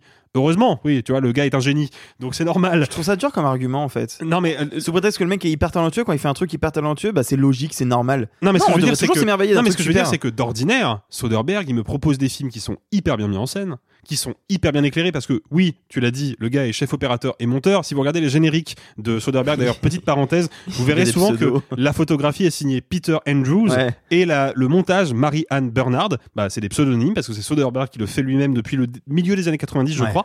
Et pour la petite anecdote à faire pleurer dans les chaumières, Peter Andrews, c'était le nom de son père, Peter Mm. Andrew Soderbergh, et Marianne Bernard, c'était le nom de sa mère. Donc c'est un hommage à ses parents qui sont disparus aujourd'hui. C'est plutôt mignon. Mais le truc, c'est que Soderbergh, d'ordinaire, il fait des films qui sont techniquement hyper aboutis, souvent très en avance sur leur temps, très bien mis en scène, et qui racontent des choses, Hmm. qui racontent des choses passionnantes. Et là, pour la première fois depuis très longtemps devant un film de Soderbergh, de une, je ne comprends pas où l'histoire veut en venir, je ne comprends pas où elle aboutit. De deux, j'ai l'impression que la tonalité globale du film, qui se veut être une espèce de glorification de ce qu'est Magic Mike, donc vraiment à la fois le personnage et l'héritage culturel de cette franchise, qui est un discours un peu ouvertement méta, bah, je trouve ça un peu bête, un peu forcé, et surtout je trouve que ça contredit le discours des deux précédents films, parce que là j'ai vraiment l'impression qu'on nous dit, hé regardez, la société du spectacle a complètement digéré ce mec, c'est top, alors que les deux films précédents nous disaient exactement l'inverse. Et puis surtout, et ça c'est le plus grave, je ne comprends pas ce qu'il filme. Je ne comprends pas ce qu'il filme autre que des belles chorégraphies. Donc en fait, moi j'ai l'impression vraiment de voir un film qui est certes bien emballé, mais qui est réalisé par un mec qui ne comprend plus son projet. C'est un peu la pub du spectacle. Parce qu'il y a actuellement Ouais. à Londres c'est plus compliqué que ça, je vais vous expliquer. Je peux me permettre de donner mon avis sur ce Oui, film mais ça m'intéresse Je t'en vraiment. prie, ça m'intéresse beaucoup aussi. D'où vient Magic Mike au tout départ? Il faut peut-être le raconter. Euh, Soderbergh tourne avec euh, Channing Tatum en 2011 dans un film qui s'appelle Piégé. Highwire en anglais, je crois. qui est un film super. Hein. Oh là là, Qui qu'est-ce est- que c'est bien Qui est une espèce de, de, de, de, de, de version anti-spectaculaire d'un film d'action. C'est assez dingue. à- Bah, en fait, c'est la réponse à Jason Bourne. C'est euh, Exactement. ok, vous voulez faire un film réaliste avec quelqu'un qui tape, bah on va prendre Gina Carano et elle va taper. Et du coup, Channing Tatum dans Piégé. Et Channing Tatum est dans Piégé. Et en fait, Soderbergh, il explique, euh, parce que je, alors, je, je me la pète deux secondes. J'ai la chance de passer 30, secondes, euh, 30 minutes au téléphone avec lui. Et il m'a raconté plein de choses sur le film qui m'ont donné des billes pour mieux comprendre. euh, parce que du coup, je l'ai vu, je l'ai interviewé, j'ai regardé des scènes et j'ai compris tout ce qu'il voulait dire. Effectivement, c'est un film qui est pas simple à aborder, mais il faut revenir à l'origine. Quand il fait euh, Piégé avec lui en 2011, Channing Tatum lui explique je suis en train d'écrire un scénario. J'ai déjà un réal qui a accordé. Je, vais écrire un film sur ma vie parce que moi j'ai été, tu sais, j'ai été chez Pundels quand j'avais euh, 19 ans. Ah ok bah euh, super euh, super Channing écoute euh, tiens-moi au courant ça m'intéresse de bosser dessus un jour de t'aider ou quoi? Un an plus tard il lui dit écoute le réal m'a lâché est-ce que tu veux m'aider? Boum né Magic Mike. Magic Mike est un faux biopic amélioré grossi fictionnalisé de la vie de Channing Tatum. Si on prend ce postulat là et qu'on regarde l'origine de Magic Mike Last Dance c'est la continuité de ça parce que ce qui s'est passé, c'est que en 2017-2018, Channing Tatum a créé un spectacle sur scène, Magic Mike, à Londres. Soderbergh va voir le spectacle en disant je vais voir, euh, il le voit un peu en avance, tu sais, quand tu as des. euh, Hmm. Comment ça s'appelle quand tu. Des filages. Ouais, il va le voir à un filage et il voit le film, il dit putain, mais c'est canon, tu réussis En gros, c'est les dernières répétitions. Pour ceux qui nous écoutent, les sont les dernières- répétitions. C'est quand à le peu près le tout est en spectacle place. est tenu, tout est en place, mais on fait des répètes pour voir si ça tient et on invite parfois quelques petites personnes. Et, ou tout simplement la presse. Hmm. Et donc Soderbergh y va et se dit putain mais c'est canon. Non seulement il réussit à se réapproprier ce personnage lui-même tout seul alors que ce personnage est de c'est lui il en fait un spectacle sur scène qui tient la route. Il le fait à Londres loin de sa Floride originale. C'est hyper intéressant. J'ai envie d'en faire un film parce qu'il y a un côté euh, c'est genre All That Jazz mais avec Mike je trouve ça trop bien comme idée. Et donc il se dit je vais en faire un film. Sauf qu'en fait bah il y a le Covid.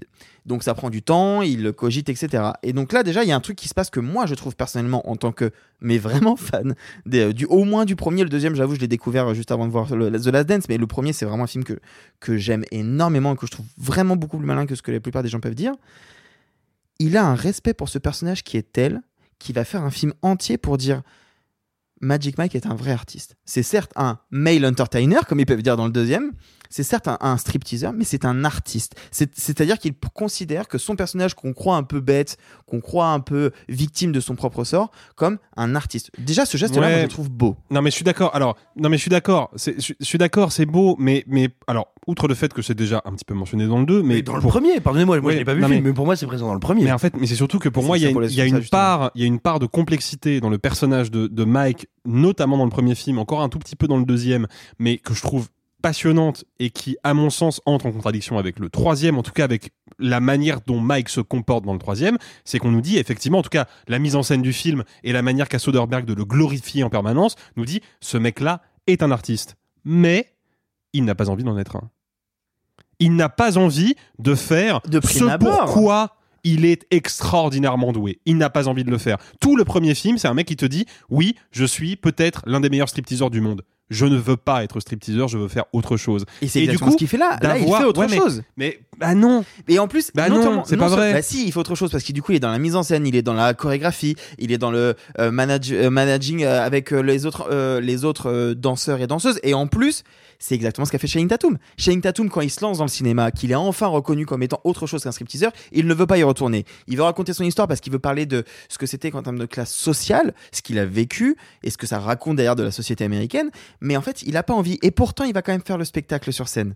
Donc tu vois, il y, a une logique qui, moi, je trouve belle. Et puis, tu disais tout à l'heure qu'effectivement, Soderbergh, c'est un, cinéaste politique. C'est évident. Pour moi, Soderbergh, il a toujours eu deux traits importants dans les thématiques de ses films. J'ai pas tout vu, mais de ce que j'ai vu, j'adore vraiment. J'ai vu la moitié, mais il en a fait tellement, c'est pas possible de tout rattraper. Il y a deux choses qui vraiment obsèdent Soderbergh. Le premier, Sophie en a parlé, c'est le désir féminin. Mais ça, dès son Mm. tout premier film. Ah ouais. Euh, je sexe- le connais quand. sexe, mensonge et vidéo. Oui, c'est ça. Palme d'Or, premier film. Euh, Palme d'Or la plus jeune euh, à 25 ans avec Louis Malle. Bref, grand film qui parle déjà du désir féminin. Hmm. Là, il le fait avec un personnage qui, certes, euh, est difficile d'accès. Il n'empêche que là, il prend une femme de 50 ans qui n'est pas blanche, ce qu'on voit très rarement au cinéma, et il la met au cœur du récit. Magic Mike, Ouais. on l'a jamais vu en couple. Là, il dit qu'est-ce qui se passe si ce mec est en plus en couple? Et en plus Mais il c'est aura Salma Hayek.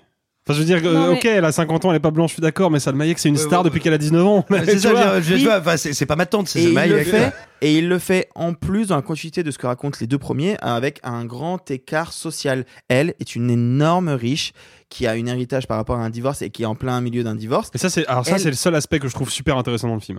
Bah, bien sûr. il prend Salma Hayek pour qu'elle joue son propre rôle. Et à aucun, sûr. je ne sais pas si Salma Hayek a conscience qu'elle est en train de Et jouer elle-même ou pas. tu bien vois. sûr que si. Elle a voulu. Apparemment, euh, Soderbergh m'a raconté qu'en interview, il, elle a poussé pour que les scènes de cul aillent plus loin, que les scènes de danse aillent plus loin, et que elle, dans sa, dans son construction de son personnage de femme qui essaye de s'émanciper de son divorce et qui va aller à l'extrême de ce qu'était son ancien mari, elle l'a poussé encore plus loin. Donc évidemment Alors, si, c'est je, je suis désolée, mais moi, ce qui me gêne vraiment, c'est que, euh, contrairement euh, notamment à Andy McDowell, par exemple, euh, qui a un personnage beaucoup plus minime, hein, mais même Amber Heard, qui sont les héroïnes du 2, euh, là, euh, là, vraiment, elle est. Je, je suis désolée du mot parce que je le déteste, mais elle est, elle est présentée comme une hystérique. C'est-à-dire que euh, elle crie beaucoup, elle change d'avis tout le temps. euh, les gens dans C'est une leur. femme paumée. C'est une femme qui a un divorce et qui sait pas quoi faire de sa vie, Non, qui, mais elle qui est- hésite entre est-ce que je fais juste chier mon mari, est-ce que je fais un caprice ou est-ce que j'ai une vraie vision? Je suis désolée, mais la scène dans le taxi, et enfin pas dans, elle a pas de taxi, elle a un chauffeur. Dans, le, la, dans la voiture qui la conduit chez elle, où il y a un, un- un baiser plus ou moins manqué, cette scène mais quasiment irregardable, je la trouve complètement à côté en termes de personnage féminin. Je veux vraiment le euh, euh, euh, non mais donc tu me rejettes, mais et vraiment genre je, je trouve qu'elle hurle tout le temps alors Ah, que vraiment pour moi c'est une des plus belles femmes du monde. Genre la, la, la scène, la première scène où il y a une négociation tarifaire sur une danse slash un peu plus, je la trouve hyper intéressante. Ah je trouve qu'il y a un retournement de code qui est parfait. Sauf qu'après elle est enfermée justement dans sa propre parodie. Elle est même pas dans son propre rôle. Pour moi, elle est presque dans sa propre parodie de euh, euh, j'ai une vision, tout le monde me rejette, euh, de toute manière, même ma fille, elle dit que. Et vraiment, je, je- je suis, je suis presque ulcérée à je, certains je suis moments. pas d'accord, mais je comprends. Je disais donc le premier grand thème de Soderbergh, c'est le désir féminin. Le deuxième pour moi, c'est jusque où je suis prêt à aller pour avoir de l'argent et pour rejoindre les deux bouts. C'est vraiment un truc qu'il a depuis le début de j'ai besoin d'argent ou je veux de l'argent et jusqu'où je vais aller dans ma morale, euh, dans mes actions, euh, dans la légalité ou pas. Là, c'est dans la parfaite continuité de ce que racontait Magic Mike les deux premiers parce que là, tu as un personnage qui est serveur, est passé à autre chose. Euh, la tournée en Floride, c'était il y a quelques années, il en veut plus. Et il met du temps à accepter. Et s'il accepte, c'est parce qu'il sait qu'il va pas strip- il va pas faire du striptease. Et pourtant, il en fait. Mais il en fait parce qu'il a besoin d'aider les autres. Enfin, je trouve qu'il y a une mécanique que je trouve belle. Et je dis ça alors que je trouve que c'est le plus faible des trois, hein, qu'on soit bien d'accord. Mais moi, je trouve qu'il y a des trucs qui sont vraiment intéressants sur le fond, sur comment ça s'est fait. De l'éloigner de la culture floridienne, d'où il vient, d'où viennent les deux premiers films, et de l'amener à Londres, comment ça va être perçu sur place, je trouve ça très intéressant. Effectivement, c'est très surprenant que toutes les bourgeoises londoniennes acceptent le spectacle. C'est comme ça qu'a été perçu le spectacle aussi en, 2020, en 2018, donc ça va dans la continuité de ça. Oui, Et- mais parce qu'il y a eu des films, alors que dans la diégèse du troisième, il n'y a pas eu des films Magic Et Mike. ben pour moi, je le vois un peu comme. Pour moi, justement, le, le spectacle ne devrait pas bien être reçu. Et s'il l'est, c'est Bah- qu'il y a une espèce de. Bah de oui, petit fantasme quelque part qui joue. On sait pas si c'est dans la tête de Soderbergh ou dans la tête de, de Shining Tatum ou dans la tête de Magic Mike, mais moi ça me plaît. Et pour conclure, parce qu'on est quand même un peu long sur le, sur le truc, la scène de l'eau, les gars. Enfin, la scène Ah, de danse dans l'eau. forcée. Ah, vous reparlez d'Avatar. Mais parce qu'elle surligne, elle surligne un truc qu'on avait déjà bien compris, qui était, enfin, en gros, Non, moi, je pour, sais pas- pour juste recontextualiser pour les gens qui nous écoutent, il y a un moment, il se passe une scène sous la pluie, qui est une scène un peu triste, une sorte de scène de déchirure, et cette scène-là va être rejouée plus tard sur scène, euh, sous forme de chorégraphie. On est d'accord? On parle de ça? Oui. Voilà. Bah, bah, déjà, je trouve la scène de base Si tu veux. assez forcée et assez cliché. Bah, alors, l'idée que plus tard, je revois la même scène, sauf que cette fois-ci, c'est dansé, je- oh. Sauf que la mise en scène, la mise en scène de cette scène-là, elle est exceptionnelle. Oui, mais c'est très bien filmé, mais encore une fois, c'est Steven Soderbergh, tu vois. Enfin, je veux dire, on parle du gars qui a remonté 2000 ans l'Odyssée de l'espace et qui a fait mieux que Kubrick. On en est à ce niveau-là de génie, tu vois. Donc, je peux pas, je peux pas juste, au bout d'un moment, je peux pas lui porter crédit juste parce que il a bien filmé une chorégraphie. Ce mec, il est né avec une caméra dans le cerveau, tu vois. Donc, au bout d'un moment, je, je peux pas juste m'extasier. Oui, mais de je trouve ça. hyper dur comme mal. compliment. Je trouve ça hyper dur comme compliment parce que le mec fait une masse mise en scène avec des, des challenges. Mais j'imagine même pas, ils avaient que 24 heures pour tourner cette scène. Il a failli se blesser un nombre de fois incalculable. Il doit soulever la danseuse, la projeter au sol, se jeter sur elle. Lui, il tourne autour avec Ouais, la mais- caméra. Soderbergh se met toujours derrière la caméra. C'est toujours lui qui bouge la sais, caméra. je sais bien. Enfin, en termes de défi, lui, il me racontait que il avait, il était censé porter des vêtements euh, hermétiques à l'eau. Euh, 30 secondes, il était trempé, il est resté trempé 9 heures. Il, il- il- il fait des trucs avec sa caméra que je trouve dingue. Moi, je trouve que d'un point de vue purement technique, c'est la meilleure scène de danse des trois. Ah, Sur le euh, fond, je, peut-être, je suis d'accord avec toi qu'elle est peut-être forcée. oui, d'un point de vue peut-être. technique, je la trouve peut-être. impressionnante. Bref, on a été long sur le film, mais je suis content qu'on était plus long sur euh, Magic Mike que sur les autres. Bref, Magic Mike The Last Dance de Steven Soderbergh avec Channing Tatum et Selma Hayek. Et vous, est-ce que vous êtes plutôt Magic Mike ou Magic Quick D'ailleurs, si vous voulez, j'ai un numéro, il paraît qu'il peut... Euh... Non, ouais, non, laissez tomber là. J'ai un regard un peu bizarre. On va avoir des petits soucis, euh, je pense. Il faut pas. Il faut pas. Tant qu'à parler des sorties en ligne, petite actu plateforme, ça fonctionne comme lien. hein.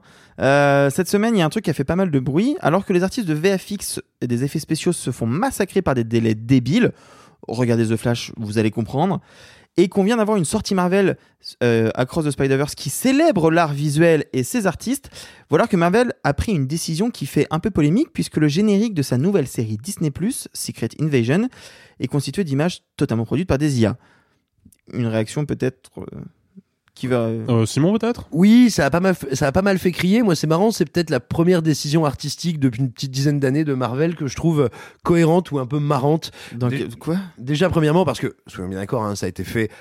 Ça a été fait pour provoquer de la réaction et pour troller. Secret Invasion, qu'est-ce que c'est? Dans les comics, c'est a priori aussi dans la série. C'est l'histoire bah, d'un simulacre de faux êtres humains. Enfin voilà, je vais pas rentrer dans le détail, mais Bon, tu de peux gens le dire, qui- on le voyait déjà un peu dans certains films, hein, c'est les Skrulls euh, qui veulent envahir la Terre en se faisant passer pour des humains. Voilà, mais donc il est bien question de simuler, d'imiter, et donc je trouve que thématiquement, c'est pas du tout déconnant d'utiliser ça. Précisons que ce générique, quand bien même il y a eu recours à, à des logiciels d'intelligence artificielle, a nécessité le travail de 8 personnes. Donc si tu veux, c'est pas juste, euh, on a rentré trois données, on a fait, vas-y, euh, fais comme d'hab, euh, mais euh, sans personne. C'est un petit peu différent. Oui, mais tu vois, c'est pas similaire à- aux artistes de, de Spider-Verse qui ont eu recours à l'IA, mais que derrière, les humains ont amélioré euh, les travails et l'IA était là pour aider le travail des humains. Là, c'est l'inverse. Bah, là, l'idée, c'était d'abord de prendre. La... Bah, c'est un peu ce qu'a expliqué euh, Disney pour Ouais, se c'est ce qui a défendre été de ça. expliqué, ouais. C'est qu'ils ont généré des images à partir d'une IA, donc en rentrant des mots-clés, et après, ils, Ils ont ont- obtenu des images qui n'étaient pas euh, parfaites, et donc ils ont Vite fait, humainement ouais. perfectionné ces images-là pour faire un tout cohérent, pouvoir ajouter du texte, euh, un, un rythme de montage, etc. Mais encore une fois, moi je trouve que thématiquement, et vu ce que veut raconter la, la, la série, ça n'est pas déconnant. Et attention, hein, je vous dis trouve la ça. justification un peu facile, moi, de la part de Disney là-dessus. Mais, mais alors, attention, et alors un petit, euh, un petit euh, préalable euh, d'abord. Euh, je suis pas du tout quelqu'un qui est fasciné euh, par la- par l'IA a priori. Euh, je considère pas que tout ce qui va en venir est euh, nécessairement un progrès. Loin s'en faut. Euh, par contre, gardons-nous bien aussi, tu vois, dans les domaines créatifs, euh, de se retrouver à avoir un peu, tu sais, la, la position des vieux cons quand sortaient des films comme Captain Sky et Le Monde de demain, les Mhm. premiers longs métrages qui faisaient un usage très expérimental et massif de nouvelles technologies, en l'occurrence euh, l'imagerie numérique. Gardons-nous aussi de considérer que c'est nécessairement mauvais. Il va y avoir des expérimentations, il va y avoir des trucs foirés, il va y avoir des trucs abusés. Oui. Euh, soyons vigilants, bien sûr. Mais, mais voilà, je, je, je considère pas a priori que le fait d'utiliser cette série-là pour utiliser la technologie IA dans le cadre d'un générique soit quelque chose qui, me- choque. Ouais, mais disons qu'en termes de timing, ça arrive à un moment où on sait que les artistes des effets spéciaux souffrent et du coup on met assez peu en avant l'art visuel qui est pourtant très important. Ça arrive au moment de la grève des scénaristes qui clament en grande partie avoir peur que les studios les remplacent par des IA et on a Disney qui est vraiment pas le studio le plus à plaindre, qui va utiliser cet art-là pour illustrer le générique d'une nouvelle série phare, parce que on en a beaucoup parlé autour de ce micro. La- la- la- le retour de Bob Iger à Disney a amaigri euh, le, le flot euh, d'œuvres de Marvel. grosses coupes budgétaires. Des grosses coupes coupes budgétaires, notamment dans les séries. Secret Invasion était très attendu. Voir ça sous couvert de vouloir justement reproduire, oui, peut-être que c'est pour reproduire la simulation d'un monde où les scrolls seraient là. Enfin, moi, je trouve ça un peu alambiqué. Et je trouve que le message renvoyé est un petit peu compliqué. Je suis d'accord avec toi, il faut pas être vieux con. Et tu vois, savoir que Spider-Verse, ils ont utilisé les IA pour les aider, c'est très intéressant. Et pourquoi pas l'insérer de temps en temps, tu vois, et réfléchir à comment l'intégrer dans une œuvre. Je trouve que ce geste-là, à ce moment-là, de la part de Disney, peu Bah, je- compliqué. Alors oui, euh, j'entends ce que tu dis, mais dans ce cas-là, euh, je trouve qu'il n'y a rien que Disney ait fait ces 15 dernières années qui ne soit pas compliqué. C'est ça que je veux dire. C'est que si je Touché. considère celui-là comme rédhibitoire, il n'y a pas grand-chose dans leur politique industrielle et dans leur manière de produire les films que je ne trouve pas scandaleux. Non, puis, juste, en fait, euh, outre le fait que je suis totalement d'accord avec ce dernier argument, mais je, en fait, moi, pour moi, il y a une question euh, complexe, un problème complexe plutôt, à, à- qu'il va falloir résoudre à un moment autour de la question de l'intelligence artificielle. C'est que est-ce que ça sert à faciliter la tâche des créatifs ou est-ce que ça sert à les remplacer? Et en fait, je trouve que ce générique-là, il est intéressant parce que, bah, dans sa conception, il a l'air de se situer pile poil au milieu. C'est-à-dire que c'est pas comme si Disney s'était vanté d'avoir dit voilà, on, vous sert une série dont le générique a été créé par zéro être humain. C'est pas vrai. Non, c'est pas, le vrai. cas. Pas. C'est-à-dire que ils ont chargé leurs responsables des effets visuels, ils leur ont dit voilà, faites appel à une IA, générez des images avec cette IA, et ensuite ces images-là, vous les retravaillerez pour faire le générique de la série. Fondamentalement, je trouve pas que dans la démarche ce soit différent de se dire bah euh, imaginons Alfonso Cuarón qui tourne Gravity. Bon bah là on a besoin de mettre euh, euh, Sandra Bullock dans l'espace. Comment on fait? Bon bah en fait on va faire appel aux effets spéciaux numériques. Sauf que ces effets spéciaux numériques ils fonctionnent pas en autonomie. Ce sont des outils qui sont manipulés par des techniciens formés à ces techniques là et là visiblement c'est la même chose. Moi je vais être très honnête je suis je suis assez féru de nouvelles technologies ça m'intéresse. Je suis incapable de me servir d'une IA. Je n'arrive pas à comprendre le principe, je ne sais pas quel mot-clé rentrer précisément, etc. Donc, il faut malgré tout un minimum de connaissances en informatique. Il faut être fait. familier de ces outils-là, il faut les connaître, il faut les maîtriser un minimum, surtout quand on veut faire le générique d'une série Marvel à gros budget. Donc, il faut un truc qui soit visuellement assez quali, qu'il y ait une charte graphique à respecter, il y a une charte de couleurs à respecter, etc. Donc, il y a un travail humain derrière. Absolument. La question, c'est est-ce que ce truc-là, bah, c'est juste une étape de plus dans euh, l'arrivée des nouvelles technologies dans la création cinématographique pour aider les créateurs et pour aider les techniciens Ou une Ou étape est-ce de que plus c'est- dans Disney qui essaie de mais- réduire les budgets et de faire. Bah, c'est ça. Ou est-ce que c'est une entre guillemets un crash test pour que Disney derrière puisse se dire ok est-ce que demain on peut demander à une IA de fabriquer 100% du générique sans aucune intervention humaine? Cette question là on ne peut pas la résoudre maintenant Non. Mais il va falloir se la poser. Parce que on connaît Disney on sait que c'est une grosse société capitaliste que plus ça bosse vite plus ils sont satisfaits. Il faut faire attention parce que potentiellement peut y avoir des dérives. Je considère personnellement que ce qu'apprécie n'est pas une dérive mais c'est peut-être la dernière étape avant la dérive Oui, voilà, et juste pour terminer, et pour donner un exemple de, de ce qui me semblerait différent en termes de pratique, je ne crois pas que le, le communiqué de presse ait encore été rendu public, donc je ne vais pas euh, faire d'impair. Il y a un gros éditeur euh, français qui s'apprête à sortir une bande dessinée qui a été écrite par un Mhm. humain et euh, qui graphiquement a été intégralement générée par IA. C'est-à-dire qu'il n'a pas été dessiné par un ou des dessinateurs. Euh, ça, c'est déjà très différent. C'est Mhm. déjà beaucoup plus cynique et ça doit nous questionner Autrement plus. Quand bien même, encore une fois, il faudra aussi se poser la question de comment ce processus s'intègre ou non à un processus créatif. Parce que, euh, encore une fois, qu'est-ce que ça voudra nous raconter? Euh, Donc voilà, Euh, en réalité, je considère à bien des niveaux que tout l'emballement incroyable, euh, médiatique notamment, qu'on a autour des IA est pour l'instant extrêmement discutable. C'est-à-dire que oui, évidemment, ça représente à plein d'endroits une rupture. Euh, une possible révolution industrielle, sauf que là, qui touchera plus le tertiaire que, que, que l'agriculture, a priori, euh, contrairement à la première révolution industrielle. Mais, mais, euh, voilà, bien sûr, il faut être vigilant. Euh, rappel- Rappelons-nous aussi euh, de, de, on va dire, euh, des effets d'aubaine, euh, des crypto-monnaies, des effets d'aubaine, euh, des NFT. Des NFT. Et voilà, il, faut, il, faut, il va quand même falloir qu'on voit concrètement comment ça se passe. C'est-à-dire, si Souvenons-nous de cette époque où on nous disait, les gars, dans 5 ans, euh, même vos grands-parents, ils auront euh, 500 balles de bitcoin. bah, non, ça n'est pas arrivé. Donc, euh, Ouais. faire attention à- aux prédictions parce que Ouais, ouais, le numérique, c'est c'est incertain. Et quand puis, même. et puis, et puis n'oublions pas que malgré tout, les IA qui génèrent des images, en fait, elles n'en créent pas, elles ne font que euh, utiliser plein d'images différentes et les remixer d'une certaine manière. Ah, et en moi, plus, du coup, c'est pertinent pour créer un générique parce Ouais, qu'un générique, c'est une compilation d'images, donc c'est pertinent pour ça. Moi, ce qui me gêne dans le générique, c'est que je vois les images mid-journée qu'on avait il y a quelques mois où c'était encore un peu balbutiant et pas très beau et un œil de traviole et machin. Et je vois du coup que c'est pas un humain qui l'a fait ou alors que ça reprend des trucs. Enfin bref, moi, il y a un truc qui philosophiquement me gêne un petit peu, mais Simon m'a eu en me disant que je suis peut-être un vieux con, donc euh, je me réserve de donner mon avis maintenant. Et merde, il fallait annoncer l'actualité va te faire foutre.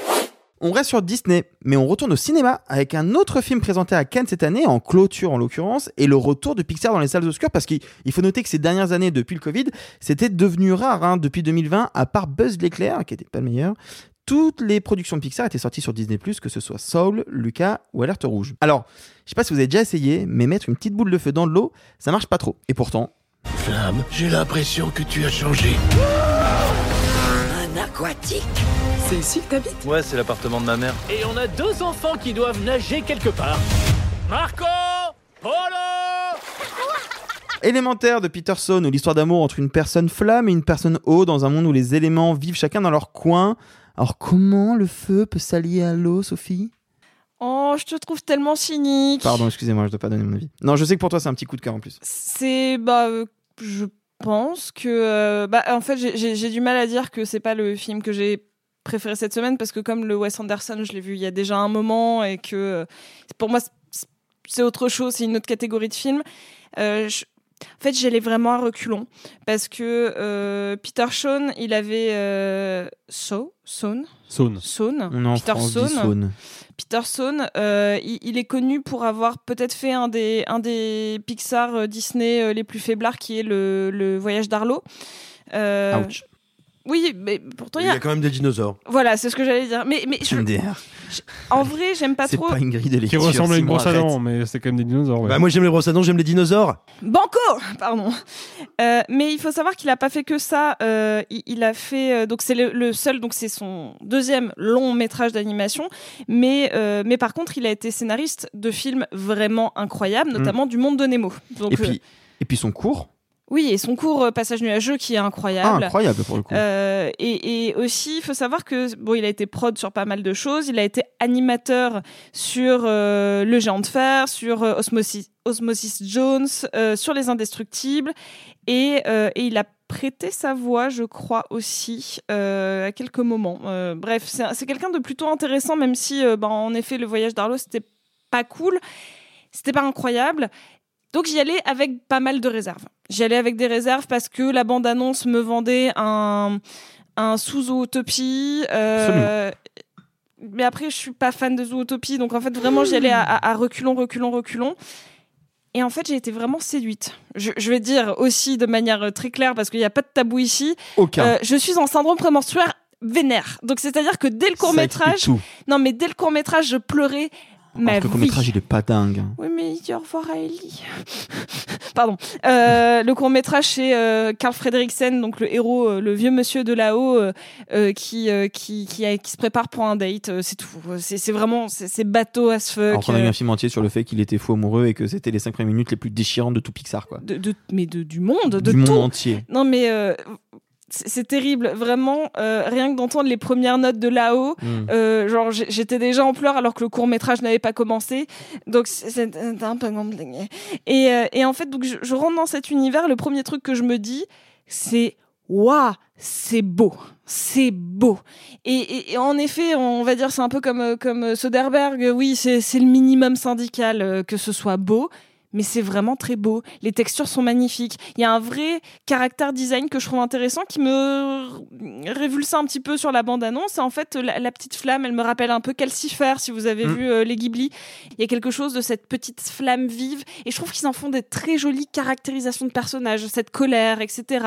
Genre, là où tout ce que je pensais serait un peu grossier, mais en fait, ça ne l'est pas. Je trouve que c'est très. euh, c'est à la fois simple d'accès, donc pour les enfants, et en même temps, je trouve ça plutôt élevé sur ce que ça raconte, et notamment euh, euh, sur la métaphore de ce que c'est sur euh, l'immigration, sur l'intégration, sur. Genre, il y a quelque chose sur cette double lecture, mais assez basique. Et. hum, Alors, juste deux secondes, sur le personnage de feu, je suis tout à fait d'accord avec toi. Le personnage de l'eau, il est horrible. Non, il est pas. Le caractère design, je le horrible. trouve vraiment vilain. Non. Ah, je suis le seul C'est un Ok, candide. pardon, excuse-moi. C'est un archétype. Hein, mais Non, non, non, je parle juste du caractère design, juste du, du dessin, de la tronche Non. de. Ok, non, pardon. non, non, j'ai un peu plus. Non, mais pardon, excusez-moi, je avis. assez C'est mignon, Je, euh. comprends pourquoi on demande à Nico de pas le faire. Non, mais franchement, je le trouve choupi parce que, euh, notamment, j'aime bien ce truc de, à un moment, euh, quand elle le voit pour la première fois, c'est dans la bande-annonce, hein, mais vraiment, euh, il est tout musclé parce qu'il est rempli d'eau. Mais non, en fait, c'est juste, euh, il est lambda, il passe partout. Genre, c'est, en, en fait, ils ont cette espèce de complémentarité de elle. Elle est un peu exceptionnelle. C'est même presque pas assez marqué dans sa, dans son imagine, dans son inventivité euh, de caractérisation, mais elle, elle est un peu exceptionnelle et lui, il est un peu lambda. Et j'ai- et j'aime bien. Je trouve que ce- c'est des personnages très complémentaires. Ça va avec le film, ça parle de ça. Et, et je trouve qu'il y a plusieurs degrés de lecture à la fois sur les classes sociales, donc comme je l'ai dit, sur le rapport euh, d'immigration, euh, d'intégration. Et en même temps, leur histoire d'amour, je la trouve extrêmement mignonne. C'est vraiment choupi, choupi, choupi. Et j'avais peur de pas y croire parce que c'est bateau sur le papier et c'est bateau dans le film. C'est Oui. euh, deux personnages qui ne peuvent pas s'aimer, qui s'aiment. Mais, genre, vraiment, euh, il y, y a un truc, genre, quand je suis sortie de ce film, le film m'a fait du bien, vraiment. Et je me suis souvenu d'une première chose qui était on n'a pas grandi qu'avec des chefs-d'œuvre. On n'a pas grandi qu'avec du Nemo, du Wally. On n'a pas grandi qu'avec des grands Disney. Moi, j'adorais Le Roi Lion 2 en VHS. Genre, ça me plaisait. Et c'était pas grave que ce soit pas bien parce que on a aussi besoin d'un spectre de films qui sont faits euh, pour les enfants et aussi pour que les parents puissent prendre un peu de plaisir. Et je trouve qu'Élémentaire rentre dans cette case de film pas forcément parfait, mais accessible à tous et qui en tout cas n'est pas euh, pas mal fait, n'est pas. euh, je, je- moi, je, je vois vraiment, il y, a- il y a des moments sur notamment le travail de l'eau, pas du Mhm. personnage d'eau, sur le travail de l'eau, Mhm. qui est exceptionnel. Genre, à un moment, t'as as, des gouttes qui tombent d'un barrage, et j'étais en mode, mais c'est pas possible. Là, ils ont mis de l'intégration d'images réelles, tellement c'est euh, tellement c'est joli, quoi. Et, euh, Mais alors, juste pour revenir sur ce que tu viens de dire, désolé, hein, je t'interromps deux secondes, mais je suis d'accord avec toi, on n'a pas besoin que de chef-d'œuvre, mais tu as cité Le Roi Lion 2 qui n'est pas sorti en salle. Là, on a eu trois Pixar qui sont vraiment très bien, que je trouve vraiment supérieurs à Élémentaire, qui ne sont pas sortis en salle, et ils reprennent le risque avec celui-là. non, Enfin, moi, j'aurais préféré voir Solo en salle que Élémentaire, personnellement. Ah non, enfin, je- c'est horrible. En fait, j'aurais Alors- préféré voir les deux en salle, et bien évidemment, Moi, je mais. préfère celui-là à Soul, hein, par Ah exemple. ouais Mais oui, parce qu'en fait, je suis très attachée. Par exemple, j'ai un souci avec Inside Out. J'aime beaucoup Inside Out, mais je le trouve pas assez accessible aux enfants. Vice versa chez nous, si oui, vous l'avez vu pardon. dans ouais, VF. ouais, vice versa. Euh, je, je trouvais que pareil, Soul, je le trouve pas particulièrement enfantin. Là, je trouve qu'on revient sur un truc où on peut amener les petits. Genre, les petits, euh, je préfère les amener en cinéma que juste les mettre devant une plateforme. Ça, je suis d'accord. Genre, il y a un truc où, ça, Mm, je trouve sûr. que c'est une jolie expérience familiale. Et, et, et c'est un truc assez basique dans les, dans les rouages scénaristiques, et notamment, il y a un truc, euh, un, un- un petit moment euh, sur. Il y, a- il y a toujours une tension dramatique. Euh, qui normalement m'agace. Je vais vous raconter une petite expérience personnelle. Quand j'avais vu La Reine des Neiges euh, au Grand Rex en avant-première avec une salle remplie d'enfants, Mon cauchemar. Alexis, je t'imagine au milieu d'enfants de 6 à 8 ans? Ah, mais je plutôt mourir. pour voir la Reine des Neiges. En VF. Tu l'as vu ou euh, pas la Reine des Neiges? Non. D'accord. ah, et, J'ai et- entendu. Trop, mais je l'ai pas vu. Et, et vraiment, il y, y a cette scène, euh, je vous spoil la Reine des Neiges, hein, on s'en fout, hein, où euh, on a on a Anna euh, qui euh, dont le maléfice euh, la, la transforme complètement en glace, et on nous on sait, on sait, on est on a vu des Disney, on sait qu'elle va être sauvée par sa sœur, on le sait, on a on a compris le scénar. Sauf que à ce moment où moi je lève les yeux au ciel, en mode non mais c'est bon, on sait que dans trois minutes chrono elle va être sauvée, ça va être le happy end. J'ai entendu l'intégralité des enfants du Grand Rex pleurer, mais pleurer comme si on avait vraiment piqué leur doudou et qu'on en avait Une fait certaine des... idée de l'enfer. Donc. Non mais et, et, et vraiment, Arrête, c'était mignon. sauf que et, et ce moment qui m'avait agacé devant la Reine des Neiges, bah là je l'ai vécu comme une enfant. C'est-à-dire Ouais. qu'il y a un moment où il y a une tension de est-ce que ça va bien ou mal se finir. Spoiler alert, c'est un Disney, ça se finit fort, enfin un Pixar, ça se finit forcément bien. Avec, je trouve en plus une résolution assez mignonne parce que pour moi on est entre, on est entre Mulan et euh, Enfin, le rapport père-fille est proche de Mulan et après Ah, on ok. est, on, ouais, euh, non, on a un truc sur, sur, l'accomplissement de la relation père-fille et sur euh, bah, une petite histoire d'amour qui est plus proche d'histoire de princesse pour le coup. On est sur un truc de il faut trouver l'amour même si normalement ça nous sépare. Et ce moment de tension en mode ah mon dieu ça va être triste. Bah en fait là j'étais hyper prise parce qu'il y, y a une notion presque de film catastrophe, de il y, a- il y a une mort certaine qui peut arriver, il y a quelque chose de tendu qui moi a super bien fonctionné. Il y a la notion du sacrifice comme on l'avait dans les Disney un petit peu plus de mon, de mon enfance qui a super bien Ça, fonctionné. je suis tout à fait d'accord. Je trouve que le film ne réinvente rien. Rien du tout. Mais je vais citer, genre, euh, mon dieu à moi, ça va RuPaul, qui à un moment. son dieu. Bah oui, écoute, qui dit euh, que, en fait, on n'a pas forcément besoin de toujours réinventer la roue. Sometimes the wheel is fine. Genre, là. On, Parfois, la roue, ça suffit, quoi. Pour- Il bah suffit oui. qu'elle roule, quoi. c'est ça, ça- En fait, une roue, genre, on a cette expression, hein, on va pas réinventer la roue tout le temps. Enfin voilà, il faut pas réinventer la roue. Ça réinvente pas la roue. Mais des fois, ça roule, ça roule et ça fonctionne. Et moi, élémentaire, je suis hyper contente parce que je m'attendais à à m'ennuyer, mais je trouve que le film a cette espèce de dignité d'avoir un rythme relativement soutenu, d'avoir des personnages bien caractérisés, d'avoir l'émotion pile là où il faut et d'avoir en plus un message à deux, à deux lectures. Soit tu prends juste ces des éléments, soit tu y vois, je pense que vous allez en parler plus, quelque chose bah, de plus politique. Mm. Et Je- je, voilà. Et je trouve que c'est. Moi, je, vraiment, j'ai passé un super moment. Je voudrais d'abord entendre Alexis là-dessus. Avant, juste euh, rapidement, vu que son dieu, elle, c'est RuPaul, c'est qui votre dieu à vous deux là? Bah, tu poses la question? Non, toi, je sais déjà. Simon? Euh, la prostate de Ronald McDonald.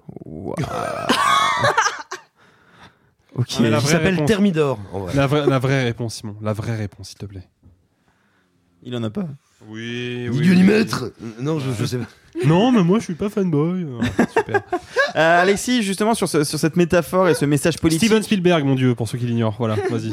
Tu crois qu'il y a vraiment besoin de le préciser? Ah oui, il peut être des nouveaux auditeurs ou des nouvelles auditrices qui ne, qui ne Si vous connaissent pas. débarquez, sachez que dans ce podcast, ça- on est chacun caractérisé et l'arc principal d'Alexis, c'est qu'il est fan de Spielberg. Voilà. Ah, mais du coup, moi, ce serait la prostate de David Cronenberg. Qui fait des meilleurs films que lui. Vas-y, je t'en prie, euh, Arthur. Oh Euh, Alexis, sur le message politique qui a un peu euh, effleuré euh, Sophie parce que c'était pas son argumentaire principal.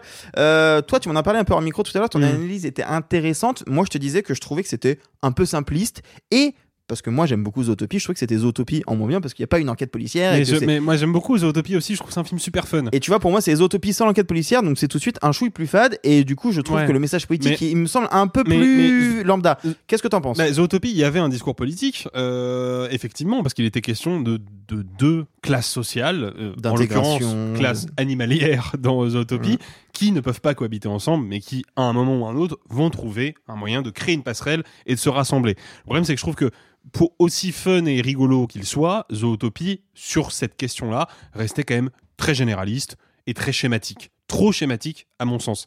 Là, ce que je trouve intéressant, c'est que on a un film qui, à plein de strates différentes, va faire appel à la quantité d'héritages culturels différents. On va commencer, on va, on va en énumérer quelques-uns.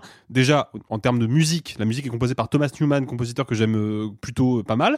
Et dans la musique, on a des sonorités pour illustrer euh, notamment les péripéties qui impliquent donc le, le personnage de, euh, alors c'est Flamme en français et c'est Ember en anglais.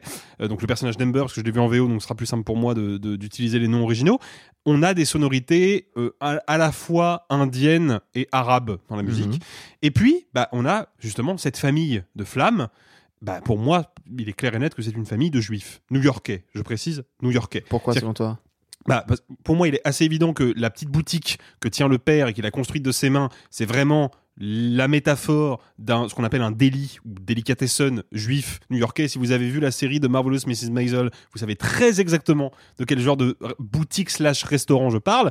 Et même dans le dans leur langue, leur dans leur langue natale, il y a des consonances qui sonnent très très hébraïques. Donc vraiment, on est clairement sur la représentation des juifs new-yorkais. Et Le puis, bateau, euh. il faut, voilà, c'est qu'on a cette espèce d'autoroute, enfin, c'est c'est une semi-autoroute slash ligne de métro où circule un- une espèce de train tous les jours. Et comme évidemment la ville est très largement dominée par le par le, le peuple de l'eau, on va les appeler comme ça, euh, bah, du coup l'infrastructure est conçue avant tout pour eux. Et donc à chaque fois que le train passe, il y a des trompes de flotte qui giclent de chaque côté de la voie et qui tombent sur euh, bah, le- les, les côtés et c'est une espèce de métro aérien. Bon, bah, ce métro aérien, il renvoie à un quartier précis qui est le quartier de Brooklyn. où On a un métro aérien. Le quartier de Brooklyn, c'est celui où a grandi par exemple Woody Allen. C'est un quartier où on trouve pas mal euh, de représentants de la diaspora juive aux États-Unis. Et puis surtout, il y a le parcours de cette famille-là qui va quitter sa petite, euh, son pays natal où on voit qu'ils habitent dans un village, donc ils sont vraiment, c'est des ruraux, c'est des prolétaires, qui vont quitter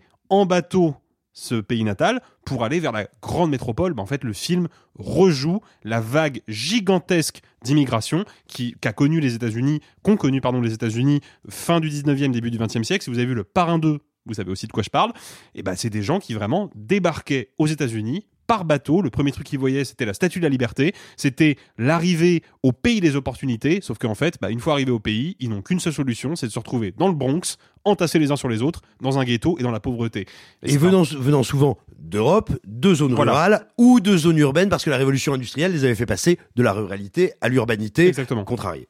Voilà. Donc en fait, on a un film qui, contrairement à Zootopie, ne A un reste message pas plus- plus généraliste. Ouais. C'est-à-dire que dans son univers un petit peu fantaisiste et pour le coup, son univers en lui-même est assez schématique. hein. Le feu et l'eau vont-ils pouvoir se marier? Bon, voilà, c'est c'est quand même très bateau. Mais je trouve que dans cet univers-là, il y a un fond politique qui est intéressant parce qu'il est toujours d'actualité encore aujourd'hui.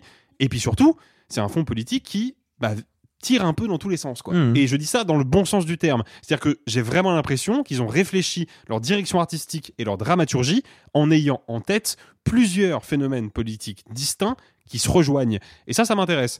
Après, euh, moi, j'ai quand même deux limites avec le film devant lequel j'ai passé un, un chouette moment, je dois le reconnaître. Et franchement, c'est bien de passer un chouette moment au cinéma. Ça n'arrive pas, tous les... ça arrive pas toutes les semaines. Non, mais- C'est bien de passer un la chouette semaine moment. dernière, c'était Flash, Merci gars. Alexis. La semaine dernière, c'était Flash, quoi. Alors, ça, c'est parce que aussi tu l'as vécu en 4DX avec moi qui pleurais énormément sur ton épaule. Je me fait asperger de pleurs. C'était ça le euh, fameux métro. Voilà. Non, mais en fait, je, je, je, je trouve que le film a, a deux grosses faiblesses qui font qu'il franchit pas le stade du chouette bon moment. Premièrement, comme je l'ai dit, je trouve que son univers est très schématique. Mais vraiment très schématique. Et deuxièmement, et ça c'est vraiment une problématique d'écriture parce que en termes de direction artistique, c'est Pixar, les mecs ils sont rodés, ils ont une machine qui tourne bien. Et je trouve que en plus, dernière qualité que je vais soulever quand même parce qu'il faut la soulever, c'est un film qui arrive à faire des appels du pied à un univers qu'on connaît tous très bien, surtout les cinéphiles, parce que bah, il fait appel à New York City, à l'image de cinéma qu'on se fait de New York et de ses différents quartiers, et en même temps, la ville qu'il me propose, je l'ai jamais vue nulle part. Et réussir à faire les deux à la fois, c'est quand même assez casse-gueule en termes de DA. Je trouve que le film s'en sort très très bien euh, là-dessus. Mais le problème, c'est que encore une fois, il est très schématique et surtout, il a, il a un énorme problème de dramaturgie, mais gigantesque.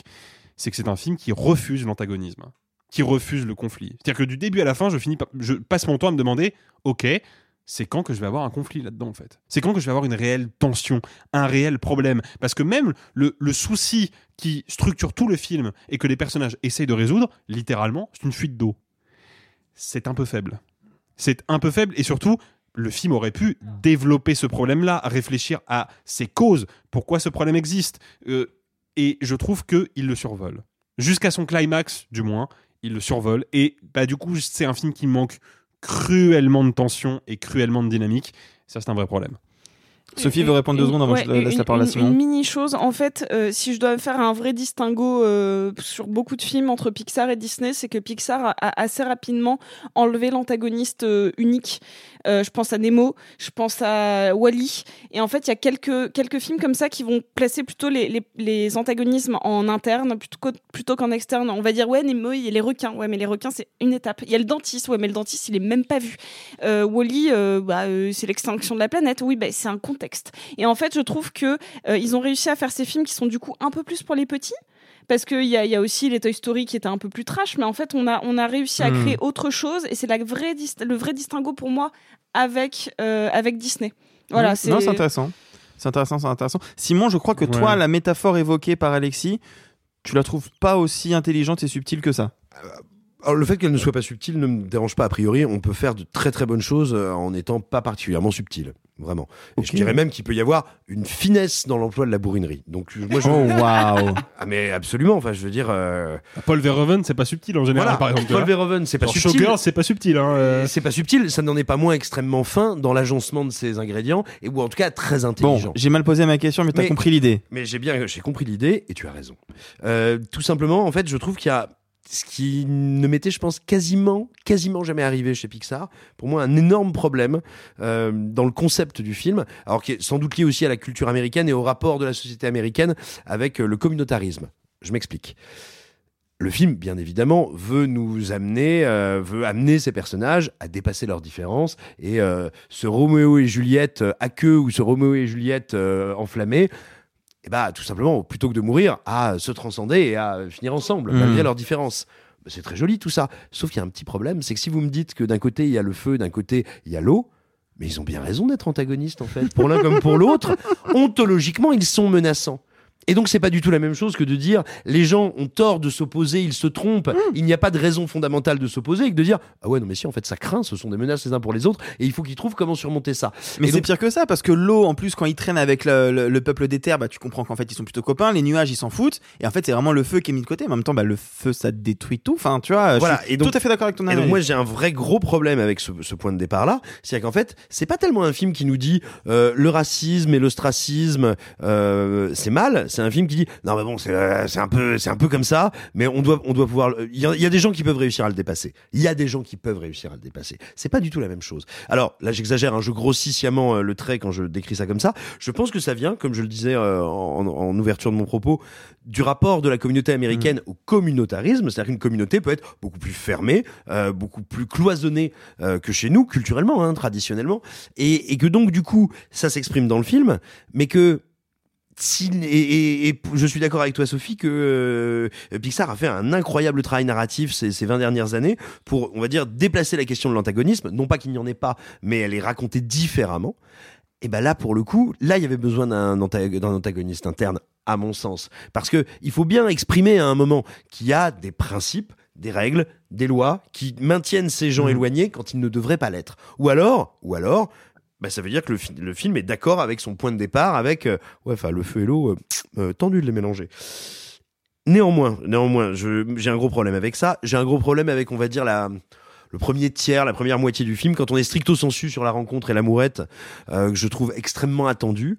Par contre, tout comme Sophie, euh, je trouve que bah, non seulement le design est mieux que ce qu'on avait pu entreapercevoir, mais surtout, et tu l'as dit aussi, c'est techniquement que c'est incroyable. Il y a des textures. Non mais la a- flotte c'est fou hein. Ah mais pas que la Non, flotte. moi, c'est le veux feu. dire. Moi, c'est le feu qui Ah non m'impressionne. mais non mais c'est le- les, les, l'espèce de enfin le- les, les vagues de flotte quand euh, t'as le métro qui passe et tout je- ça me dépasse quoi. Ah non mais tout, puis je veux dire le travail d'animation, le travail de poids et de masse, parce que il y a un problème quand vous avez des personnages en eau et en feu, c'est que aucun des deux n'ont, dans le sens où on l'entend traditionnellement, pour nous humains, hein, de la masse, un poids. Hmm. Donc là, on travaille avec deux masses différentes que nous ne connaissons pas, qu'on peut pas se représenter. Vous n'avez jamais serré la main à quelqu'un qui est fait d'eau, vous n'avez jamais serré la main à quelqu'un qui est fait de feu, enfin, sauf peut-être en fin de fête de la musique. euh, et en général, on le fait une fois, quoi. Ouais, tu parles d'expérience, ouais. Et donc voilà, moi, le, le premier mouvement du film, narrativement, euh, m'ennuie en plus de m'agacer, euh, on va dire, par rapport au, au point de départ, à l'univers.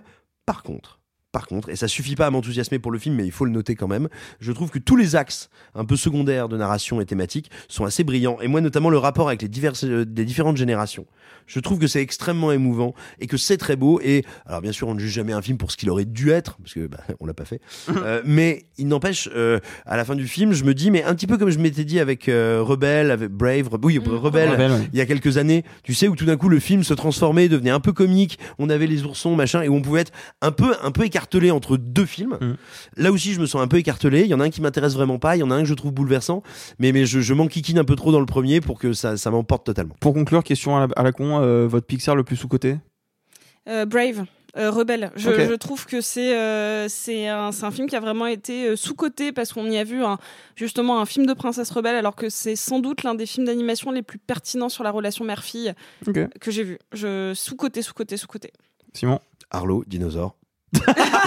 Non, Mais arrête, tu peux pas sortir bien, cette carte Arlo. à chaque fois. Ah non mais alors en plus non mais en plus non c'est pas vrai. Non mais pour moi Arlo parce que je trouve qu'il est attention je vais pas vous prétendre que c'est le chef-d'œuvre caché de Pixar. Non, non, on a dit sous-côté. Voilà, mais, mais je veux dire, tout le monde vomit dessus alors que c'est un petit film super mignon et je trouve que techniquement, il avait 15 ans d'avance sur pas mal. c'est Ah un ouais des- Re- Regarde-le, regardez-le encore aujourd'hui, il a pas pris une ride. Il y a un travail, encore une fois, mais Hmm. alors je sais bien que c'est pas lui tout seul qui fait son film, mais et j'ignore à quel point il peut, il peut, on va dire, impulser quelque chose au sein d'un projet, mais on est sur le même réalisateur euh, que sur euh, élémentaire, élémental, élémentaire aujourd'hui. Mhm. Euh, et ben je trouve que déjà tant sur l'animation elle-même que sur le, le- le pur travail des textures, des couleurs, enfin la direction artistique, euh, le film est absolument admirable. Et puis il y a des dinosaures.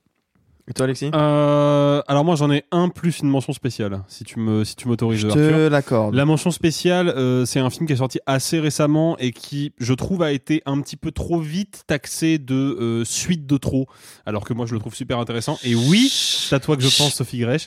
Euh, moi je trouve que Toy Story 4 est un film Bien sûr. vraiment sous côté. Je trouve bien est sûr. Ah, non. passionnante Toy Story Bah, 4. bien sûr. Vraiment.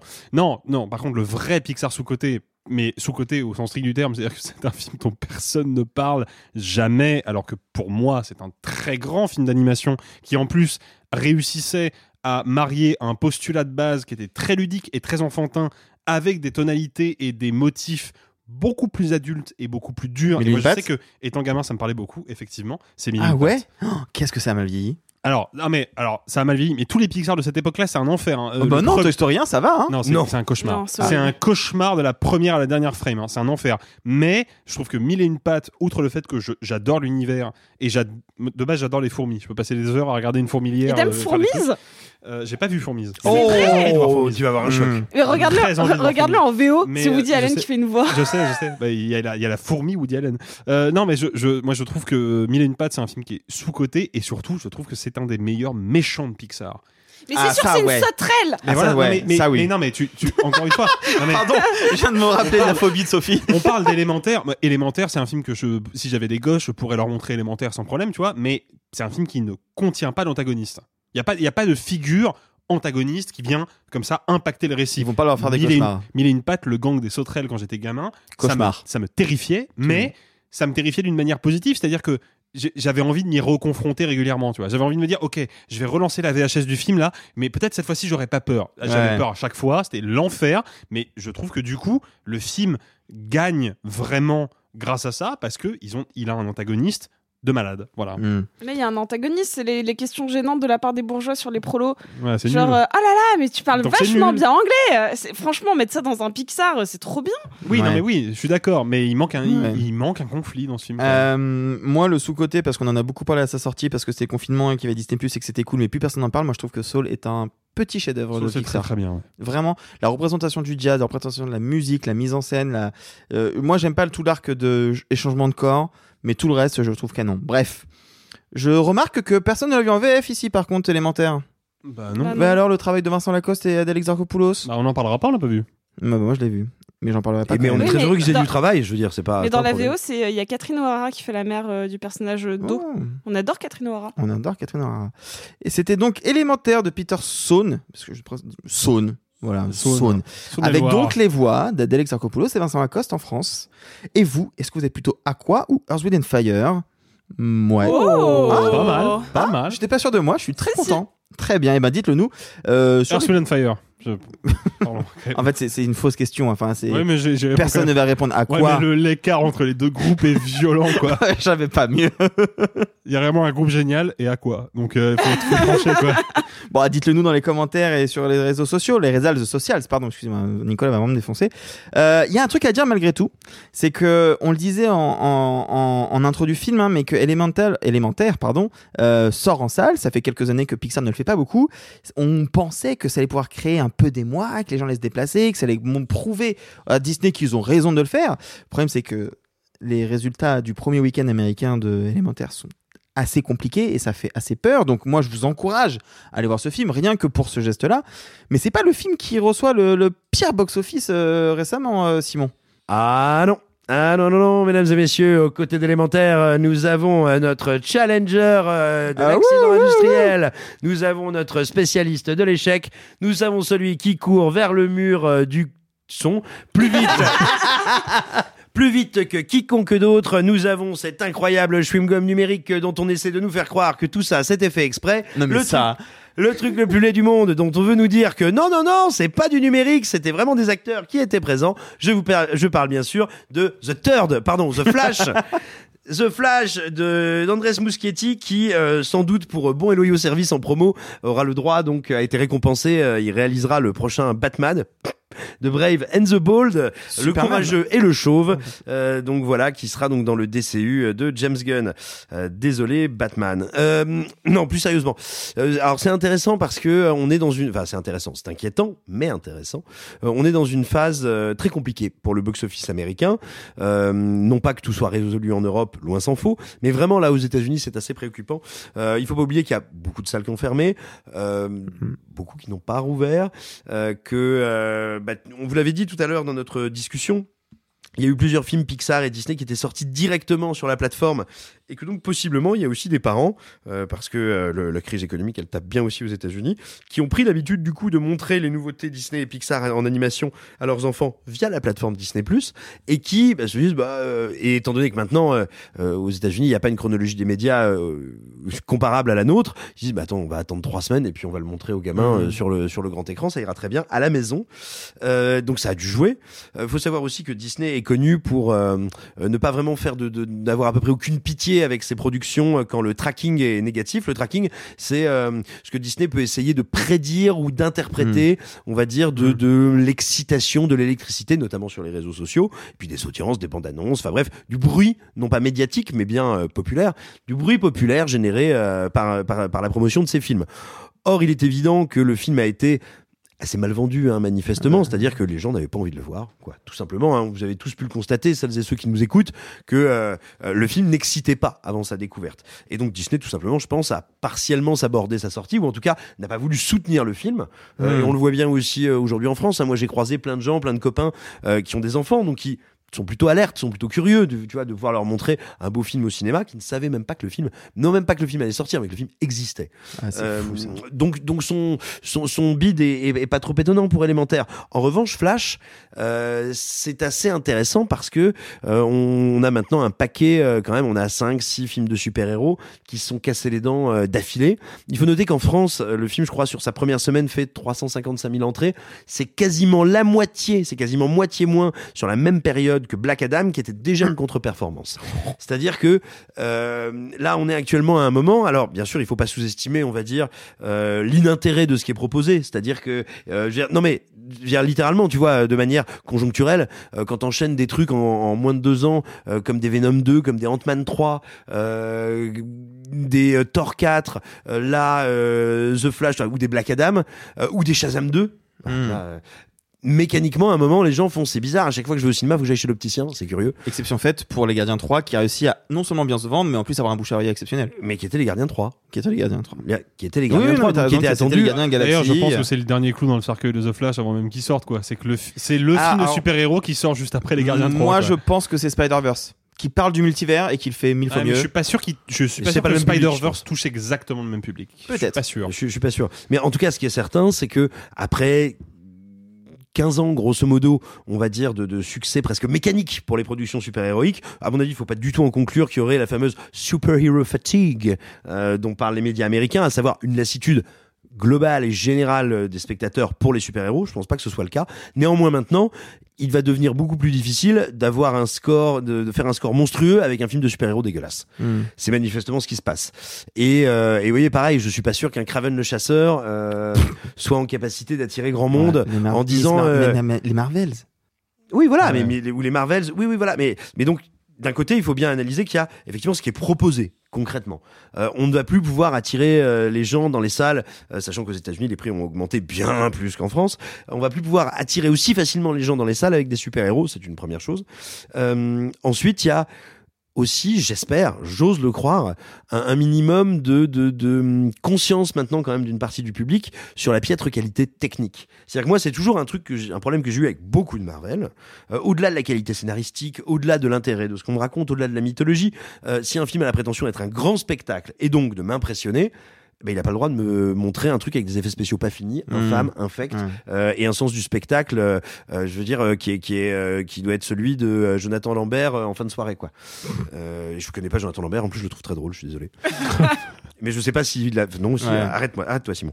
Euh, bref, tout ça, tout ça pour dire, voilà, le, le, le le public, je pense, commence à être un petit peu plus attentif.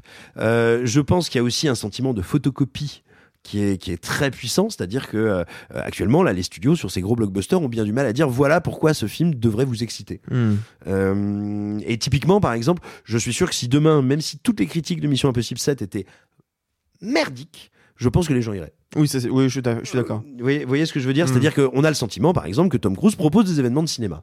Donc les gens y vont. Enfin, en tout cas, il y a, y a un contrat qui n'est pas rompu. Alors qu'il n'y a aucun événement avec The Flash.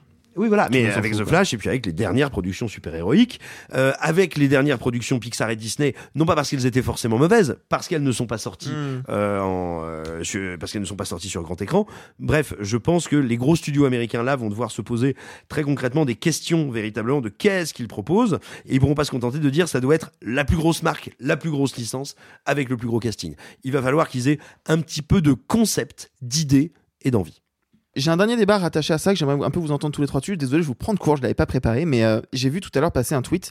Et je voulais vous en parler parce que vous avez peut-être suivi aux États-Unis euh, euh, Tom Cruise qui est très agacé contre Christopher Nolan parce que Christopher Nolan, bah, il va lui voler ses écrans de IMAX et du coup, je pourrais pas avoir Mission Impossible pendant trois semaines. Il faut savoir que les studios vendent un film aux distributeurs, enfin aux, aux exploitants en disant ce film-là, je vous le donne sur tant de copies, etc. J'aimerais bien que vous le gardiez 2, 3, 4, 5, 6 semaines à l'écran. Euh, J'ai vu un tweet passer de Jean Labadie, le, le patron du Pacte, euh, distributeur français, qui disait qu'il était triste de voir que pas mal de salles ont mis deux ou trois écrans pour le Pixar, ce qui nuit au film indépendant, sachant qu'en plus il a un box-office très décevant. Du coup, question, est-ce que sur les films qui on sait va sous-performer, on devrait moins les exposer ou au contraire, bah, vu qu'ils sont euh, pas beaucoup euh, mis en avant pour un Pixar, plus est-ce que ça nuit? Je sais qu'il y a Hugues Pesson de l'atelier distribution qui a râlé du fait que bah, ça avait un impact forcément sur Marcel le coquillage. Euh, Mhm. Qu'est-ce que t'en penses, Sophie? Alors, euh, je pense que Élémentaire n'était peut-être pas le film sur lequel il fallait taper. Mais en fait, j'aurais pris Élémentaire comme j'aurais pris d'autres films pour enfants parce que, euh, notamment sur les, les métropoles, euh, c'est le genre de film qui a plusieurs types de séances. Il faut savoir que c'est un film pour enfants et il faut de la VF, de la VO. Et donc, en fait, déjà, il y a deux types de salles si on veut vraiment le diffuser. Notamment, c'est le cas des Halles, il y a la salle VO et la, et la salle VF. Tout à fait. Et, et en fait, on peut pas dire, euh, ok, vu qu'on est à Paris ou euh, dans dans d'autres grosses villes, on va mettre que de la VO, ce qui est euh, notamment le, le- En fait, on sait que les gens vont plus voir les films en VO, mais euh, là, c'est un film pour enfants, donc en fait, il faut vraiment les deux. Donc, ok. c'est- pour moi, c'est un peu le contre-argument parce que je suis contre le fait qu'il y ait, et je l'ai vécu notamment au, à à au Pâté Toulon, d'avoir, euh, je sais pas, quatre salles pour, euh, pour Aquaman, parce qu'il y avait la 4DX, euh, la 3D, la VF, la VO. Là, de prendre deux salles pour, euh, pour un film qui nécessite la VF et la VO, je trouve que c'est pas un bon, c'est pas un bon exemple. Après, les VO, c'est très euh, dans les, dans les grandes villes, non? Oui, mais là, on parle majoritairement de grandes villes parce qu'en fait, je, je pense qu'à part euh, certaines métropoles, la plupart font une séance alternée ou sinon, ça va ju- juste être la première, voire même la deuxième semaine. Mais un Pixar reste un événement familial. Donc en Bah, fait, il faut. euh, Ouais, puis c'est surtout que pour rebondir sur ce que tu dis, Sophie, mais c'est que le le faut se mettre un peu à la place aussi, et ça, ça c'est à mon avis un, un problème récurrent euh, chez les gens qui ne sont pas euh, qui, des exploitants de salles. Donc typiquement Jean Labadie, hein, qui est un producteur et distributeur, pour qui j'ai un certain respect, hein, donc je pas je vais pas le- l'attaquer méchamment, mais il faut se mettre à la place des exploitants aussi. C'est-à-dire que quand tu es exploitant de salle, on te dit il y a le nouveau Pixar qui sort, même si Pixar, faut le reconnaître, a un peu perdu de sa superbe, tant artistiquement que surtout économiquement, en grande partie parce que euh, Disney a fait un peu n'importe quoi avec la distribution des films. Pixar, ça reste une marque. Tu vois, c'est quelque chose qui, pour le public, a tout de suite une résonance particulière. Mm. Parce que les parents, ils ont vu Toy Story quand ils étaient gamins. Parce que les enfants, ils ont vu bah, les Pixar récents. Donc, bah, effectivement, comme tu le dis, Sophie, c'est la grosse sortie familiale. Donc, non, c'est pas déconnant de le mettre sur deux ou trois salles parce que les exploitants, ils ont besoin de remplir les salles. Mm. Ils ont besoin de c'est faire la- du chiffre. C'est la première semaine. Hein, euh. Exactement. Et puis, faut pas oublier un truc aussi, c'est que on n'en est pas, je pense, comme euh, on- dans des situations qu'on peut trouver outre-Atlantique. Je prends l'exemple du Canada parce qu'on en a parlé euh, hors micro avec Sophie il y a- il y a quelques temps. Au Canada, il arrive qu'on ait genre un multiplex de 10 salles dans lequel est diff- sont diffusés trois films. Hmm. Tu vois? Ça, c'est un problème. C'est un problème qu'on trouve pas en France. On va pas se mentir. En France, on a grand maximum trois salles mobilisées pour un film. C'était le cas pour Avatar 2 dans certains multiplex parce que le film faisait des entrées de dingue. Mais en général, on arrive malgré tout à avoir un panel relativement varié. C'est vrai, plus dans les métropoles que dans les zones de province. Mais malgré tout, on- le, le paysage cinématographique n'est pas complètement gangréné par euh, trois ou quatre types de Hmm. films. C'est pas vrai. Rappelons que la plupart des salles de cinéma en France ont moins de trois écrans. Donc Oui, c'est en une- plus. Donc c'est une situation en réalité qui n'existe pas, Hmm. à part dans les métropoles. Ça veut pas dire que les métropoles ne font pas du chiffre, ça veut pas dire que c'est pas une question. Néanmoins, elle n'est pas représentative de la situation des salles. Non, peut-être qu'il y a un, un problème qui est voisin, mais qui peut être une vraie question quand bien même on comprend les problématiques des exploitants, mais en tout cas qui doit nous faire un petit peu réfléchir, c'est comment ça se fait que dans cette ville de, je prends, je prends des chiffres au hasard, mais vous allez comprendre ce que je veux dire, dans cette ville de 30 000 habitants où j'ai un cinéma de 4 salles, j'ai exactement les mêmes que dans l'autre ville de 4 000 habitants, Ouais, euh, tout à fait. De, de 40 000 habitants où j'ai un cinéma de 4 salles aussi. Ça, c'est ça, ça doit nous interroger un petit peu plus sur des réflexes. Après, euh, rappelons-nous que l'exploitation de salles aujourd'hui, c'est quand même très compliqué, que le maillage sur le territoire n'est pas aussi évident qu'on veut bien le dire, parce que quand bien même il y a le meilleur euh, ratio, on va dire écran population en France, il y a des déserts de cinéma et il y a des zones très très bien couvertes. Mm. Euh, moi, je sais que j'ai grandi à Clermont, euh, Clermont-Ferrand, je pouvais voir à peu près tout ce que, enfin, j'ai pas grandi, mais lorsque j'ai vécu à Clermont, je pouvais voir à peu près tout ce que je voulais. Si j'avais été à Saint-Étienne, ça aurait sans doute pas été la même mayonnaise. Euh, bref. Toutes les, toutes les zones ne se valent pas, loin s'en faut.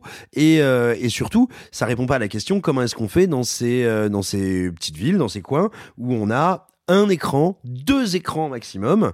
Euh, voilà, moi justement à l'inverse, j'ai grandi, j'ai fait mon enfance et mon adolescence à Cône-sur-Loire, où l'essentiel de la période que j'ai passée, il y avait un écran. Les dernières années, il y en avait un deuxième, un petit. Donc voilà, les 15 sorties par semaine, la question ne se pose même pas. Ouais. Et euh, jamais les deux écrans n'étaient occupés par le même film. Donc Mm. je, je pense qu'il y a, il y a, peut-être d'autres questions de chronologie, disponibilité et même notion de sortie nationale. Est-ce que tous les cinémas ont besoin d'avoir grosse, leur grosse sortie le même mercredi ou est-ce qu'on doit repenser un petit peu les circuits? Enfin, repenser, c'est très facile à dire comme ça de l'extérieur, hein, excusez-moi.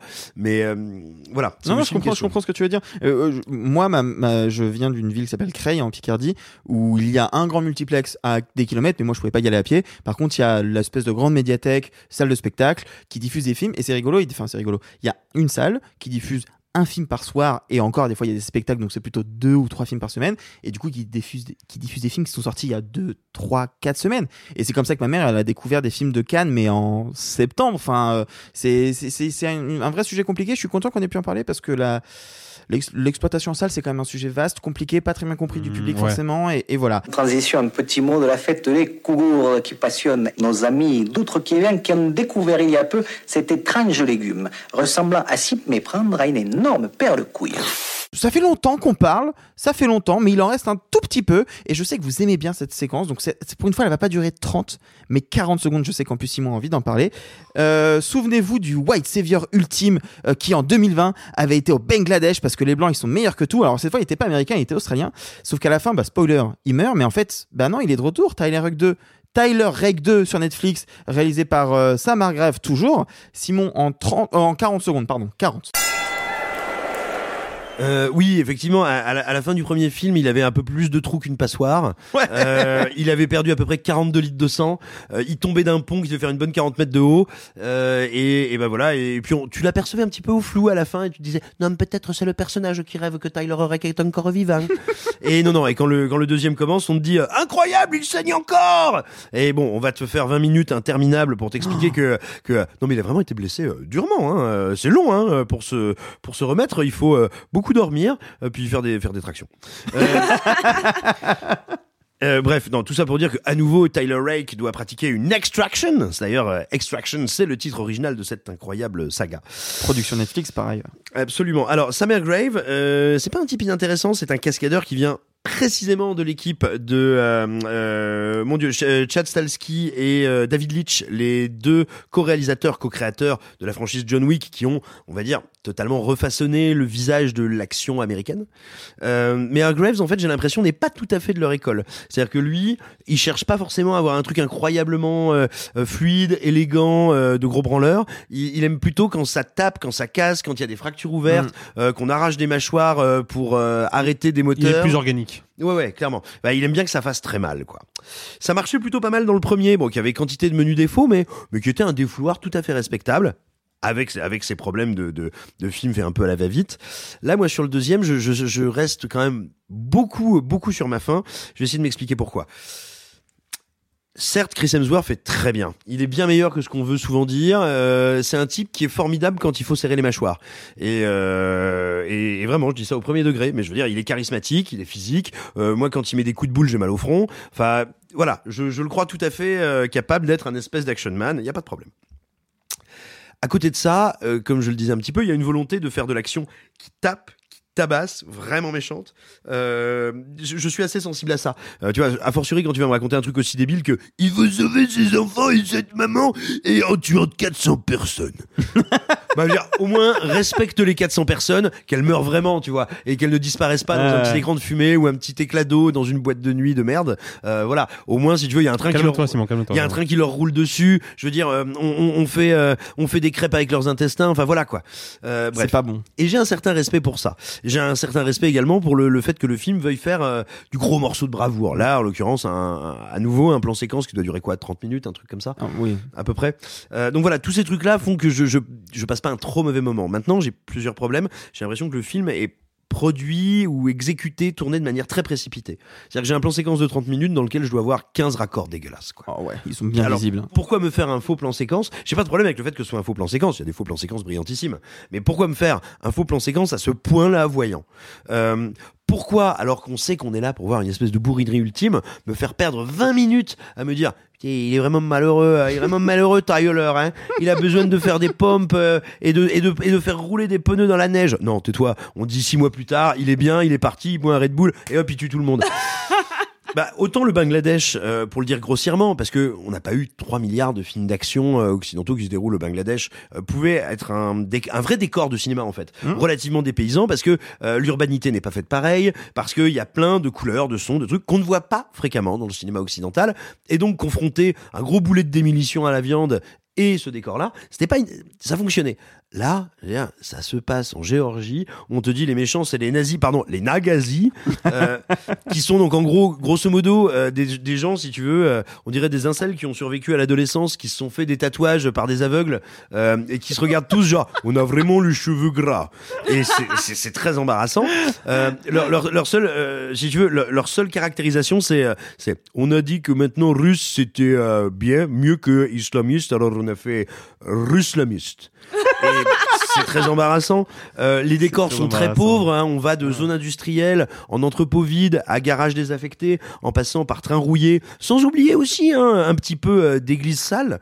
Euh, donc voilà, moi la direction artistique m'ennuie. Et enfin, ce qui achève de me décevoir, c'est que c'est, on va dire, le recyclage euh, vidéoludique idiot. Moi, j'adore de sentir que la grammaire du jeu vidéo, les principes du jeu vidéo vont euh, influencer le cinéma, l'innerver, lui donner des idées. J'adore ça. Mais là, qu'est-ce que c'est? Bah, vous savez, si vous avez joué à plein de beat'em up, à plein de beat'em all, à plein de jeux, mais même par exemple comme Uncharted, il y a une espèce de grammaire visuelle des ennemis. Euh, le petit bot en t-shirt, il est pas très puissant. Le bot avec un gilet pare-balles, il est plus puissant. Et le gros bot qui fait 2m10, euh, qui a trois gilets pare-balles et un lance-roquette, il est très très puissant. Et ben là, on a exactement la même chose. C'est-à-dire que les ennemis, de par leur euh, volume, leur taille, leur poids, euh, sont censés t'indiquer combien ils sont redoutables. Le problème, c'est que c'est pas une grammaire de cinéma. C'est pas une question de principe. Hein. C'est juste que ça n'est pas une grammaire de cinéma. C'est qu'on communique pas de la même façon avec une image quand on est les manettes en main ou quand simplement on la regarde. Ça va contre la dramatisation parce que euh, la dramaturgie, parce que normalement, moi, je dois savoir que le grand méchant, c'est lui, c'est ce personnage-là. Du coup, j'ai pas peur du grand méchant euh, qui ressemble à une, une libellule très énervée, alors qu'il a, alors que dans le dernier niveau, il a trois hommes de main qui sont là. Moi, très gros, très fort. Et, et donc voilà, il y a plein comme ça de de, de, de, de parasitisme, je te dirais, de logique de jeu vidéo. Je pense que Sam Graves, il a, il a beaucoup dû jouer à Call of Duty. Euh, bah, c'est dommage, il aurait dû euh, regarder euh, des films.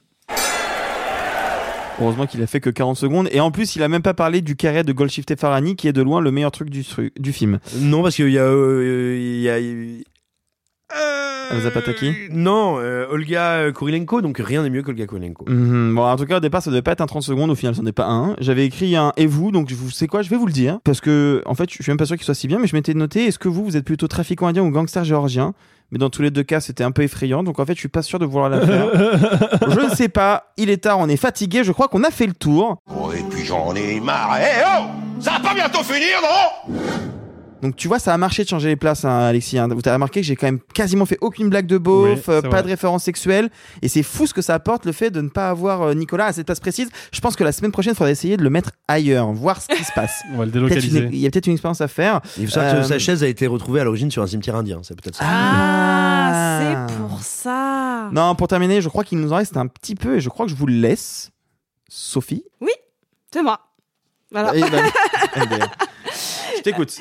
Euh, je vais vous conseiller un spectacle. Donc, euh, si vous êtes parisien ou de passage à Paris euh, le jeudi soir jusqu'au euh, 24 août. Euh, tous les jeudis à 19h30 au Théâtre des Trois Bornes, au 32 rue des Trois Bornes, vous pouvez voir le spectacle Le premier seul en scène de Gabriel Donzelli, où euh, il revient euh, de manière extrêmement drôle, extrêmement pertinente, hyper dynamique sur son parcours de vie, de manière complètement fantasmée. C'est super drôle, super touchant, et je vous encourage vraiment, vraiment à aller le voir. Voilà. Bah, je, valide complètement ce que dit Sophie parce que j'ai eu la chance de voir le spectacle moi aussi euh, assez en avance et c'est vraiment un très chouette stand-up qui en plus je trouve bouscule un peu les codes classiques du stand-up et arrive à, quelque chose d'assez inédit et d'assez euh, rafraîchissant donc vraiment euh, si vous avez l'occasion d'y aller franchement ce sera une très bonne surprise je pense donc foncez-y moi, mon truc en plus, c'est qu'en fait, depuis que je suis revenu de Cannes, je ne joue qu'à Zelda. Mais en fait, le problème, c'est que j'ai eu deux semaines de retard sur les gens qui ont joué à Zelda, vu que Zelda est sorti le même jour que le lancement de Cannes. Donc, en fait, je suis sûr que je vous parle de quelque chose où vous êtes déjà plus loin dans l'histoire, vous avez déjà beaucoup plus de sanctuaires que moi, et je vous déteste. Voilà. Euh, c'est terminé, les amis. J'espère que vous étiez confortables, que vous êtes amusés. On vous retrouve mardi pour un gros morceau, paumé quelque part sur l'autoroute perdue, avec la meilleure des arquettes, un cinéaste gigantesque, et l'un des films préférés de Nicolas dont on va parler justement parce qu'il ne sera pas là et que ça va bien le faire suer. Bye les amis, et gloire à Melon et Méluche. Euh, Méluche. Bye les amis, et gloire à Melon et Melèche. Oh, c'est pas humain, les salauds, ils m'ont épuisé. Au quatrième stop, il sera exactement 0h13 minutes. Oh la vache Moi je vais être en retard au lycée Oh, bah dis donc, t'es bien pressé, toi, ce soir. Ceux qui sont encore vivants, profitez-en pour le rester, allez-vous-en Arrivederci e buon viaggio Messieurs, il n'est de bonne société qui ne se quitte.